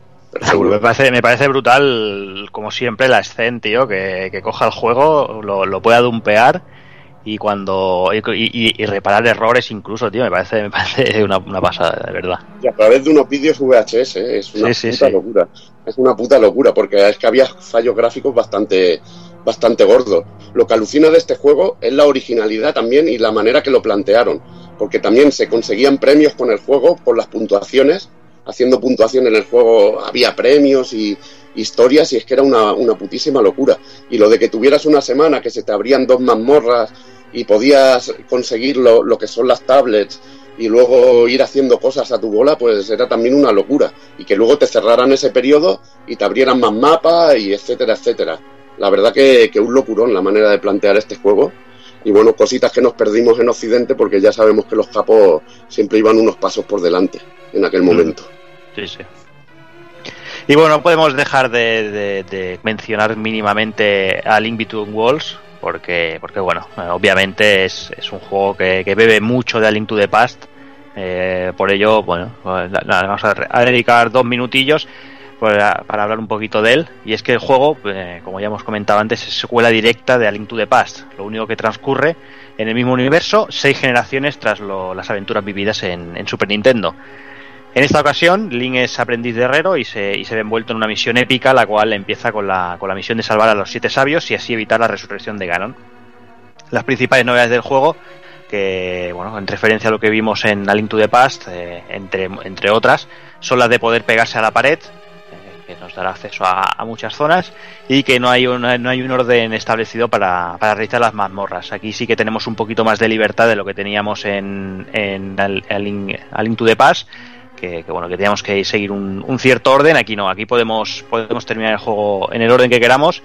Y la verdad es que todo yo creo que, que más que una secuela yo, yo diría que esto es un, un remake o una reinvención del juego no porque realmente mm, vemos eh, casi todo lo que vimos en A Link to the Past eh, sí que sí o sea podíamos tacharlo de ser poco original pero pero yo creo que el juego yo por lo menos lo disfruté muchísimo porque era eso, era una Link to the Past vitaminado, tanto técnicamente, eh, todo.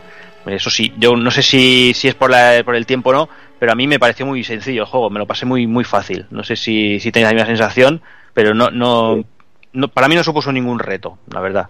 Sí, cuando hablamos del juego fue quizá lo que le achacamos al juego, eh, en lo que le echamos al juego en cara un poco, que resultó ser bastante sencillo.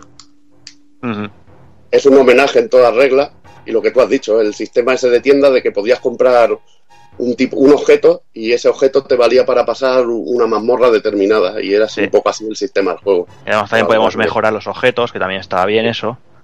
Sí, pero la verdad que es un homenaje increíble. increíble. Y bueno, vamos a hablar un poquito de, de los secretos y glitches del juego, que la verdad que estaba tenía bastantes. Estaba muy plagado, era un poquito al rollo Super Mario World. Y bueno, decir que uno, de- el más famoso de todos es la habitación secreta de Chris, uno de los, errores o trucos más conocidos del juego, y que se trata de, de, una habitación secreta que nos encontramos en el juego que pertenece a una persona real llamada Chris Julihan, que ganó un concurso de Nintendo Power. La habitación contiene un buen puñado de rupias azules y una baldosa telepática con el siguiente mensaje, una baldosa de estas que tocábamos y nos daba, nos daba un mensajillo que decía My name is Chris Julihan, this is my top secret room, keep it big winners. Ok, más o menos que mi nombre es Chris Julihan, esta es mi habitación secreta y tengamos, mantengamos el secreto entre o mantengamos esto entre nosotros dos. La verdad que muy, muy curioso. En la versión de Game Boy Advance del juego también podemos encontrar esta habitación secreta, pero en este caso no está la baldosa con el, con el mensaje. La habitación no aparece normalmente en el juego, y es una prevención a un cuelgue del mismo cuando el juego no sabe determinar qué pantalla de cargar. Hay varias maneras de conseguirlo, creo que son cinco en total distintas, y la verdad que, se pasó muchísimo tiempo hasta descubrir eh, esta habitación. En la época creo que no, o durante, bueno, cuando se estuvo el juego comercializado así, no se descubrió, no se descubrió esto. Hay varias maneras de conseguirlo y la verdad es tan difícil, es tan difícil, lo, dicho, que pasó mucho tiempo. Y como Super Mario World, Alien to the Past tiene una buena selección de glitches y bugs de los que nos podemos aprovechar y vamos a comentar algunos de ellos brevemente, pero la verdad que los hay pero a montones. Tendríamos que cambiar el color del escudo rojo-azul, que tenemos que usar unos bichos que nos quitaban las armas, la verdad que bastante curiosete. El glitch de la seta, que nos permitía petar, petar el escenario y que se viera y que se viera parte de, la, de los gráficos rotos. Un glitch que se usa para, para hacer lo- los speedruns del juego, a esas partidas que se acaban el Legend of Zelda, el A Link to the Past en 15 minutos. La verdad que una puta, una puta locura. Y bueno, que es un típico bug de estos en que nos tiramos por un sitio y, y nos hacemos, bueno, como invisibles y podemos pasar, atravesar muros y paredes. Y lo dicho, que se usa para hacer speedruns. Luego, un, o por ejemplo, un glitch del boomerang que nos permite tirar el boomerang y que pegue una rasada por el escenario. Un glitch de la flauta que nos permite correr más rápido y muchísimos más, como glitches exclusivos incluso para la- las dos versiones que hay de, de la ROM japonesa, incluso glitches exclusivos para Game Boy Advance. Y bueno, eh, entre ellos podemos incluso cortar hierba mm, en la forma de conejo de Link, que no eh, estaba indefenso, que hay que decir que el personaje estaba indefenso en ese momento, pero podemos hacer que, por ejemplo, pueda cortar hierba como si tuviera una espada, pero bueno, sin dañar a los enemigos.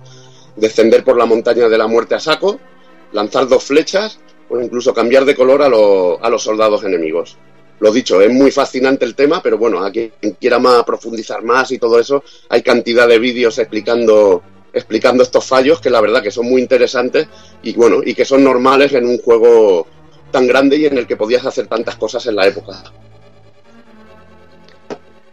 Pues venga, vamos a ir cerrando. Vamos a, leer, bueno, voy a leer un, un comentario de, Facebook de- del amigo Eddie Moisés Arias, que bueno, nos cuenta una, anécdota y, y me gustaría, bueno, me gustaría leerla para que, para compartirla con todos, con todo el mundo. Y dice, ay, A Link to the Past. Recuerdo que la primera vez que vi ese juego fue en casa del típico amiguito ricachón y el muy cabrón nunca le dejaba que nadie jugara con su juego de Super NES. Dice, ya estaba, eh, y él estaba, que ya estaba enamorado del juego, por lo bestial que se veía y por la banda sonora. Dice, sin embargo, la pobreza de esos días en, en casa era de proporciones bíblicas y me tenía que conformar con imaginarme el juego. Tiempo después le echaba la mano a un vecino que era herrero, dice no de armas, y con lo que, y con lo que le pagaba reunió pues, comprar la consola de segunda mano a otro amigo, y cosa que casi infarta a mi madre, dice. Otro amigo que le regaló el cartucho a Link to the Past, pero más que un cartucho era un Frankenstein. Estaba rodeado de cinta adhesiva y lo peor es que la pila del cartucho ya no funcionaba. Y cada tarde era encomendarse a todos los santos y rogar que el archivo no hubiera desaparecido. Dice, una vez que se, se borró estando en el templo del agua. Dice, al final desistió y se fue al mercado de la pulga, supongo que sería un rastro un mercado de segunda mano, y pilló uno en condiciones decentes y le pudo dar caña como, como Dios manda. Dice, bueno, luego dice, perdón por extenderme, espero que, que ese juego que, se- que le pone malo malo, dice, espera que Kafka lleve a la cerda de su vecina para amenizar el podcast. Y dice que, bueno, saludos de la República Dominicana. Hostia, no me acordaba yo de mi vecina, macho. esa, esa- esa sí que es cerda. Sí, sí. En fin, lo dicho, muchas gracias por el comentario y por todos los que habéis dejado comentarios. Eh, amigo Celso González también decía que para él es el mejor Zelda, como seguramente muchos de, de los que nos escucháis, y para mí personalmente también lo es. Y como siempre, vamos a, a repasar un poquito las curiosidades antes de cerrar ya el programa. Y empezamos contando que, bueno, que en una entrevista para la página web francesa Gamecult, Shigeru Miyamoto habló de los orígenes del personaje de Link y explicó que quería que fuera un personaje muy reconocible. Dice, para ello, el diseñador eh, del, del sprite, eh, Takashi Tezuka, se inspiró en el personaje de Peter Pan de Disney.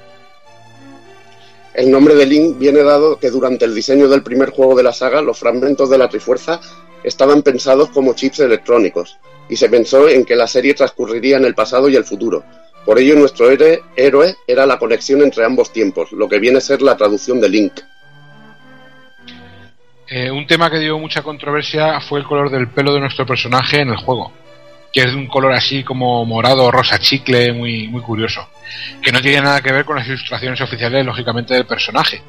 Al parecer este hecho fue provocado por las limitaciones técnicas provocadas por la manera en la que se programó el juego. El juego fue dirigido por Shigeru Miyamoto y Takashi Tetsuya, eh, diseñadores, diseñador del Spade original de Link y quien después se encargaría de dirigir el sensacional e increíble Yoshi's Island. Una confusión muy típica de la época era traducir mal los nombres de los objetos necesarios para conseguir la espada maestra. Al estar el juego en inglés y llamarse pendants, se les consideraba pendientes, cuando en realidad la traducción correcta era colgantes. O, o pendones. Un pendones. Podemos encontrar en, la- en las casas del pueblo de Cacarico un cuadro con la jeta de Mario. Si tiráis, eh, si tiras el cuadro, conseguirás unas suculentas rupias. En Occidente conocemos al juego con el apellido de Alin Pass. En la versión japonesa el nombre es Cer- Ceruda no Densetsu Kamigami no Torai Fusu, que traducido sería la leyenda de Zelda, dioses de la Trifuerza. En el original, al estar Link junto a su tío moribundo, este le dice traducido al castellano, salva Zelda, Zelda es tú y ahí la palma. Algo que creaba mucha incertidumbre y fue provocado porque a la hora de traducir el juego, desde su versión japonesa no cabía el texto, y en japonés decía Zelda es tu destino. Esto fue solucionado en la versión posterior de Game Boy Advance.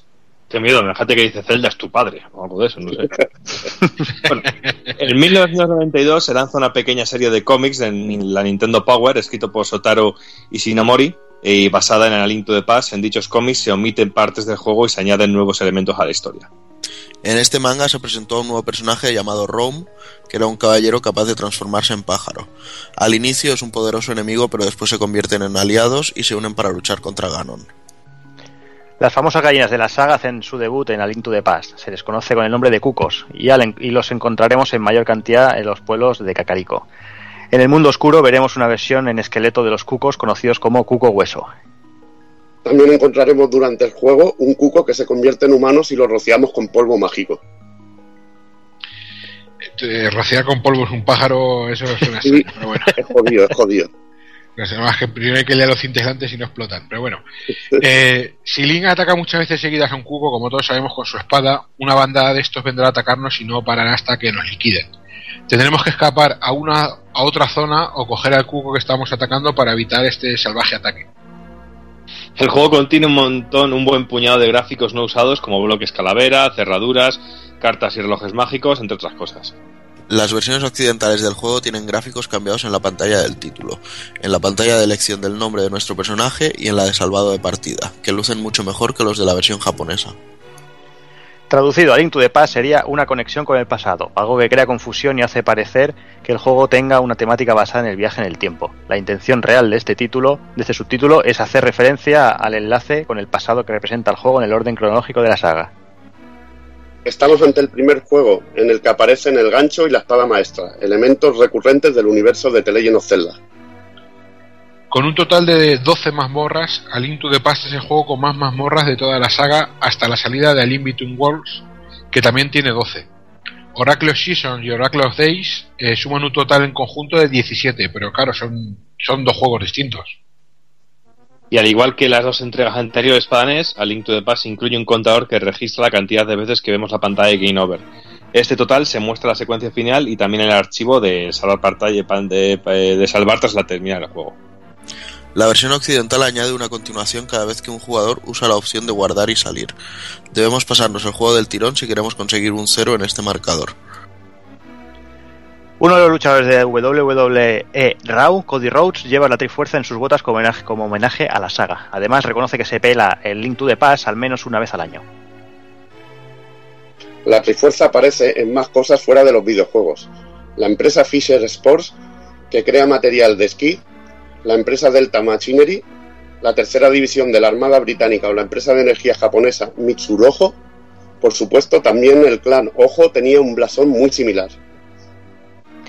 Pues venga, hasta aquí hemos llegado con A Link to the Past. No sé, eh, conclusiones finales. Eh, si alguien quiere quiere comentar algo, empiezo yo que sé, con Evil, por ejemplo. Si quieres comentar tu favorito Bueno, o lo que te salga del ciruelo, tú Va a, ser, va a ser muy breve porque creo que lo he dicho todo en la jugabilidad. Es un juego que, que, te produce sobre todo mucha satisfacción a lo que es completar y esa sensación creo que es lo que debe tener un videojuego, que al completarlo disfrutes y que te hayas divertido al hacerlo. Y eso es lo que buscaba Miyamoto y creo que lo consiguió, pero de una manera increíble con este juego. Y Miyamoto, bueno, y todo el equipo, hay que agradecérselo. Siempre vemos la cabeza visible, pero creo que todo el equipo en, en conjunto nos ofrecieron un juego de aquellos que son redondos y de aquellos que recordamos sobre todo por la, la sensación de satisfacción que, que, nos dejó y lo que disfrutamos con él. Y bueno, y que sentó las bases de, de, la jugabilidad de una saga con muchos elementos y de muchos otros videojuegos, como bien ha comentado Juanan durante, durante el podcast. Nada más que añadir. Muy bien. Kafka. Pues nada, yo lo que decimos siempre que, que realmente de la saga, por lo menos de la principal Zelda, no hay, no hay ningún juego que sea malo y que se, todos creo que son juegos que habría que, que, jugar. Incluso fuera ya de cachondeo, me gustaría tener los de CDI, aunque son también pieza de especulación, porque sabéis que me gustan los juegos rancios. Pero yo si tuviese que quedarme con, con un juego al que más he jugado, que a veces más me he terminado, y para mí es el mejor de todos, eh, es el Link's Awakening de Game Boy, ¿vale? La Game Boy ladrillo, el, el clásico. Precioso juego. Es, es, un juego realmente emotivo, tiene detalles que, igual que no hemos entrado a hablar de los argumentos de cada juego, porque lo, suyo sería que lo jugarais todos, tiene de sorpresillas y detalles que, que, realmente yo creo que para mí hacen que sea el, mejor de todos. Y nada, este juego el que nos ocupa hoy, pues no, porque espero que algún día hablemos del, del otro, del de Game Boy, es un juego que está entre los, entre los tres mejores de, de Zelda sin duda alguna y puede que sea el más representativo de todos y es una puta obra maestra temporal que merece la pena, pues no como el, el flipado de la WWE, eh, de, de, a lo mejor de jugarlo todos los años, pero yo casi, casi, te voy a decir que casi cada dos años sí que me lo, sí que me lo haré. Venga, Doki. Bueno, pues poco más puedo aportar a lo que habéis dicho ya. Eh, realmente este es de mis juegos favoritos de la saga, que puede ser seguramente el que más me guste. Eh, sí, seguramente, sí, sí. Eh, es, pero siendo sinceros, me he pasado bastantes más veces el, el Ocarina of Time, que me gusta mucho, y, y no sé, lo, lo, pondría junto al Mayoras y al, Ocar y al, y al Ocarina, los tres que más me gustan, sin, despreci de, sin despreciar al, al Skyward Sword, que le cayó muchas tollinas en su momento y, y me gusta muchísimo también. O sea así que... se habla, así se habla, porque ese juego es buenísimo. Ese, le, le, cae muchas tollinas y sinceramente yo me acuerdo mucho de ese juego y le tengo mucho cariño y es de esos juegos que cuando pienso en Zelda digo, joder, me apetece volverla a pegar. Yo, ese, a ver si le hacen un remake o un remaster que no tengas que hacer el mongol con el mando. Ay, mira, y, en, y iba a decir yo, encantadísimo. La verdad que de culo el puto control, bien. macho. Se puede jugar bien, hay que, hay que ponerse. Y tiene uno, tiene de los mejores puzzles. Mucha gente lo critica sin haber jugado y tiene unos puzzles cojonudos. Sí, por eso. Pero bueno, que lo pondría siempre a nivel de los dos de Nintendo 64, que me gustan muchísimo. Por, por H o por B me he pasado más veces el Ocarina of Time, eh, pero a este le tengo un cariño muy especial y ya digo que, que era de esos juegos mágicos y que, como lo que comenté al principio, de los que encontraba siempre mucho más barato que el resto y mira a día de hoy cómo está. A cojón de mico y, y toda una joyita que puedes tener en tu consola y en tus manos. Takokun. Pues yo poco puedo decir porque, para ser justos, o sea, no, no, he jugado a todos los títulos de The Legend of Zelda, así que no puedo decir cuál es el mejor, eh, sino que puedo opinar que el, Link to the Past de los que yo he jugado es el que más me ha gustado. Y bueno, eh, tengo otros a medias, otros que sí que he terminado y cosas así, pero eh, los recuerdos que tengo con el Link to the Past, por la época, por el rollo de ir al videoclub y alquilarlo, por los puzzles que en su momento pues tenían la, dificultad exacta para, para tenerme un rato ahí pensando, no había internet para, para buscar cómo resolver según qué cosas, tirarte una tarde entera en una mazmorra, no sé, yo creo que esos tipos de recuerdos que, asocio al juego son los que hacen que para mí sea el, el Legend of Zelda de, de entre todos, pero bueno, quizá más adelante juegue a alguno de los que me faltan y diga pues que equivocado he estado, ¿no?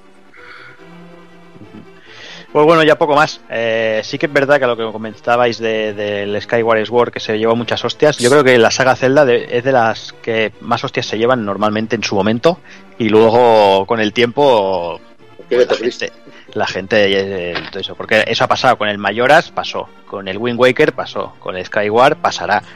Y con, yo creo que con Bueno, más... el, el Twilight Princess también, ¿no? Con el rollo del lobo. Sí, también, por eso te digo que al final eh, yo creo que es una saga que cuando salen todo el mundo nunca está conforme, pero bueno, al final los juegos yo creo que mm, en mayor o menor medida son todos grandes juegos. Sí que pueden pecar, lo que decíamos antes, de poca originalidad quizás, pero bueno, mm, tampoco creo que el fan de Zelda busque, busque mucho más allá, ¿no? Sí que, sí que se parece, parece que se estanca un poco, pero bueno, mientras, mientras vayan funcionando yo creo que, que seguirán, seguirán habiendo celdas y seguirán habiendo las críticas. Por mi Sí, parte... tú- lo hemos comentado antes, Jordi, pero es que fíjate, es, es tan fácil como echar la vista atrás en una revista y ver cómo pusieron lo que hemos comentado del, del, del Wind Waker. Sí, sí, Que sí. yo recuerdo las críticas de leer que, que, era, que era horroroso, que ese estilo que era infantiloide, que era... Joder, y luego te encuentras una historia, aunque tú veas unos gráficos así, que era súper oscura la historia, que un personaje súper... No sé, lo que, hemos lo que hemos comentado, que es que Parece que lo, el- es lo de siempre, que el mundo de los trolls siempre está ahí, siempre la cosa es criticar por criticar y, y con el tiempo, no sé, yo sigo diciendo que la- el, el Twi- Twilight Princess es el que menos me gusta. Es, no puedo, he comprado la versión HD y llego a ciertos puntos que digo, mira, es que ya recuerdo por qué no me gusta este juego y es que no puedo, pero eso ya depende de gusto de cada uno. Sí, claro. Y a lo que comentaba Kafka antes del Super Mario Sunshine, si algún día sale un remake, veréis como entonces el juego será la hostia. Cuando en su momento lo pusieron a parir, pero a lo loco. Para mí es la polla. Y es de los mejores, de, de los mejores Marios, tío. Y, y tiene una recreación de mu- una recreación de exactamente de imaginación, unos mundos flipantes, una, una consistencia, un diseño, el tema del, del aquapack este que llevas en la espalda. Sí, sí, sí. Tiene muchísimos detalles que lo, que lo hacen especial y cambiaba un poco la tónica que seguía el juego en ese momento y lo pusieron verde por eso. Cosa que hará que luego con el, con el remake HD, como dices tú, sea lo que precisamente todo el mundo defendió y todo el mundo ha sido pajas con eso. Sí, sí. Algún día, algún día le dedicaremos un programilla porque yo creo que se lo merece. A mí también me gustó mucho. Sí.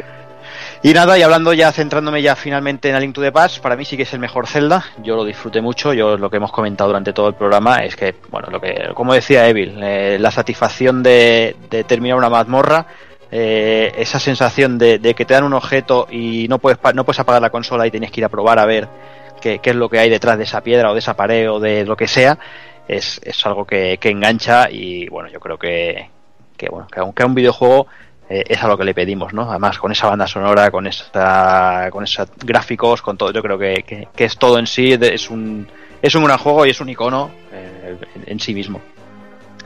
Así que yo creo que vamos a ir dejándolo por aquí y vamos, vamos con el ending.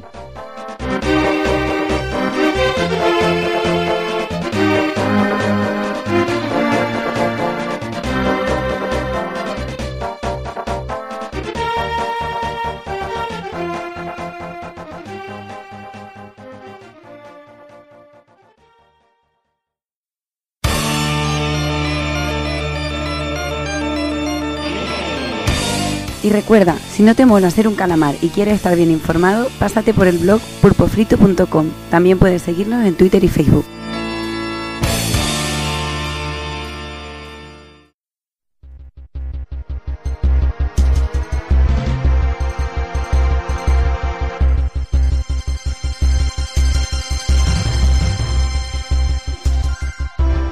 Y hasta aquí un nuevo programa, hasta aquí un programa bastante especial con un juego muy especial que está en el corazoncito de mucha gente.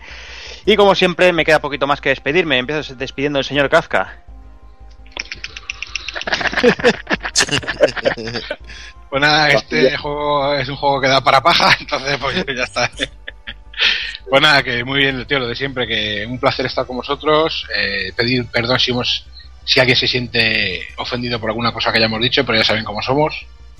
Eh, haciendo amigos siempre, esto es así. Y nada, que un placer, eh, un grandísimo juego, esperando que algún día dediquemos algún otro programa a otro de la saga, que yo creo que hay algunos que lo merecen. Y nada, deseando pues otra vez grabar con vosotros, a hablar de cosas bonitas, de unicornios y cosas de esas, de florecilla, gominolas, yo qué sé, Carmen de Mairena. Y, y nada, un abrazo cabrones y que espero que os guste el programa a los que lo oís y, y a ti a ver si nos deja más comentarios, se pasan por los foros, que tenemos unos foros en Pulpo Frito muy guapos para comentar el programa, que Juana luego nos regañe y no decimos nada, quiero decirlo, decirlo cabrones. Claro que sí. Bueno, Kafka, en un mesecillo más o menos hablamos. Si Dios quiere. ¡Hala, guapos! Venga. Y venga, me, me despido también del señor Evil. Venga, un disfrute haber grabado con toda esta gentuza, como siempre. Me lo he pasado bien y nada. Me retiro a mi habitación, pero no hacerme una paja, por supuesto. No, no, tú haz tu habitación lo que, haz lo que quieras, vamos. Escucha, peor sería que te Mientras- retires mientras el skipper. a cagarte una paja. Yo mientras apague el Skype, haz lo que te salga los huevos. Nunca mejor dicho. Pues nada, Evil, lo dicho. En Ya. dos semanas hablamos. A ver qué toca. Bueno, a ver qué hablaremos. Venga, bueno, me despido también del señor Doki. Bueno, tío, pues aquí ya vamos a ver si comemos un poquillo. Vosotros con la familia, yo no, ya he pasado con la familia el de estos días, hoy me toca comer solo. Es lo que tiene, es lo que tiene vivir aquí en una ciudad aparte de tu, de tu familia. Pues nada, Doki, hablamos, pues eso, en dos semanitas. Dos semanitas. Pues venga, y ya me termino despidiendo del señor Takokun. Pues venga, señores, un gustazo seguir sumando programas, seguir subiendo números. Y también vamos a ver si preparamos ya la comida, que ya mi familia me ha dicho a estas horas no vengas, pedazo de desgraciado. Bueno, Así que eh, bueno. las mías ya han comido, o sea, sí. Así que nada, comeremos solos mientras pensamos en el sacrificio por el pulpo. claro que sí. Pues nada, Takokun, hablamos en dos semanitas. Molve. Y ya poco más, como siempre, me falta anunciaros el próximo programa. El próximo programa es un, es un, un programa que nos han pedido bastante gente, que lleva tiempo eh, diciendo que, que hablemos de este tema. Y es ni nada más ni menos que un especial Treasure de, con los juegos de Mega Drive. Son 1, 2, 3, 4, 5, 6, ¿no, Evil? Si no recuerdo mal. Y bueno, McDonald's, el Dinamite, el Dinamite, Bien el Soldier. Light Crusader y Yu Yu Hakusho, seis. Sí. Eternal Champions. No, eso no, eso no, eso no es un treasure, nada que ver con tesoros, eso. Ya le gustaría, ya. Es Ya un tesoro gustaría. de maldad. Pues eso, un programa que desde bueno que de las redes nos habéis solicitado por ahí, desde las redes sociales, y que bueno, que como siempre, como estamos encantados, es una empresa que nos encanta, y todo, y los rumores esos de cierre de la compañía mm, que hace poquito han surgido, vamos, vamos a retomar otra vez a esa gran compañía y vamos a hacer ese programita con los, con los seis títulos para Mega Drive. Mm, Bastante, bastante pepinos los todos. Y así que poco más. De aquí dos mesecitos volvemos con el actual. Dos mesecitos, dos semanitas. Ya se me va a mí la cabeza ya a estas horas. Y ya solo me queda, pues eso, despedirme de todos, como siempre, eh, recordaros que paséis por el, por, por el blog, que paséis por el foro, que nos dejáis todo lo que queráis por las redes sociales, las quejas, los gritos, insultos, lo que os apetezca, que ahí estamos para, para contestar. Y nada más, como siempre os digo, señoras señores, niños, niñas, portaros bien, ser buenos, y un saludo a todos.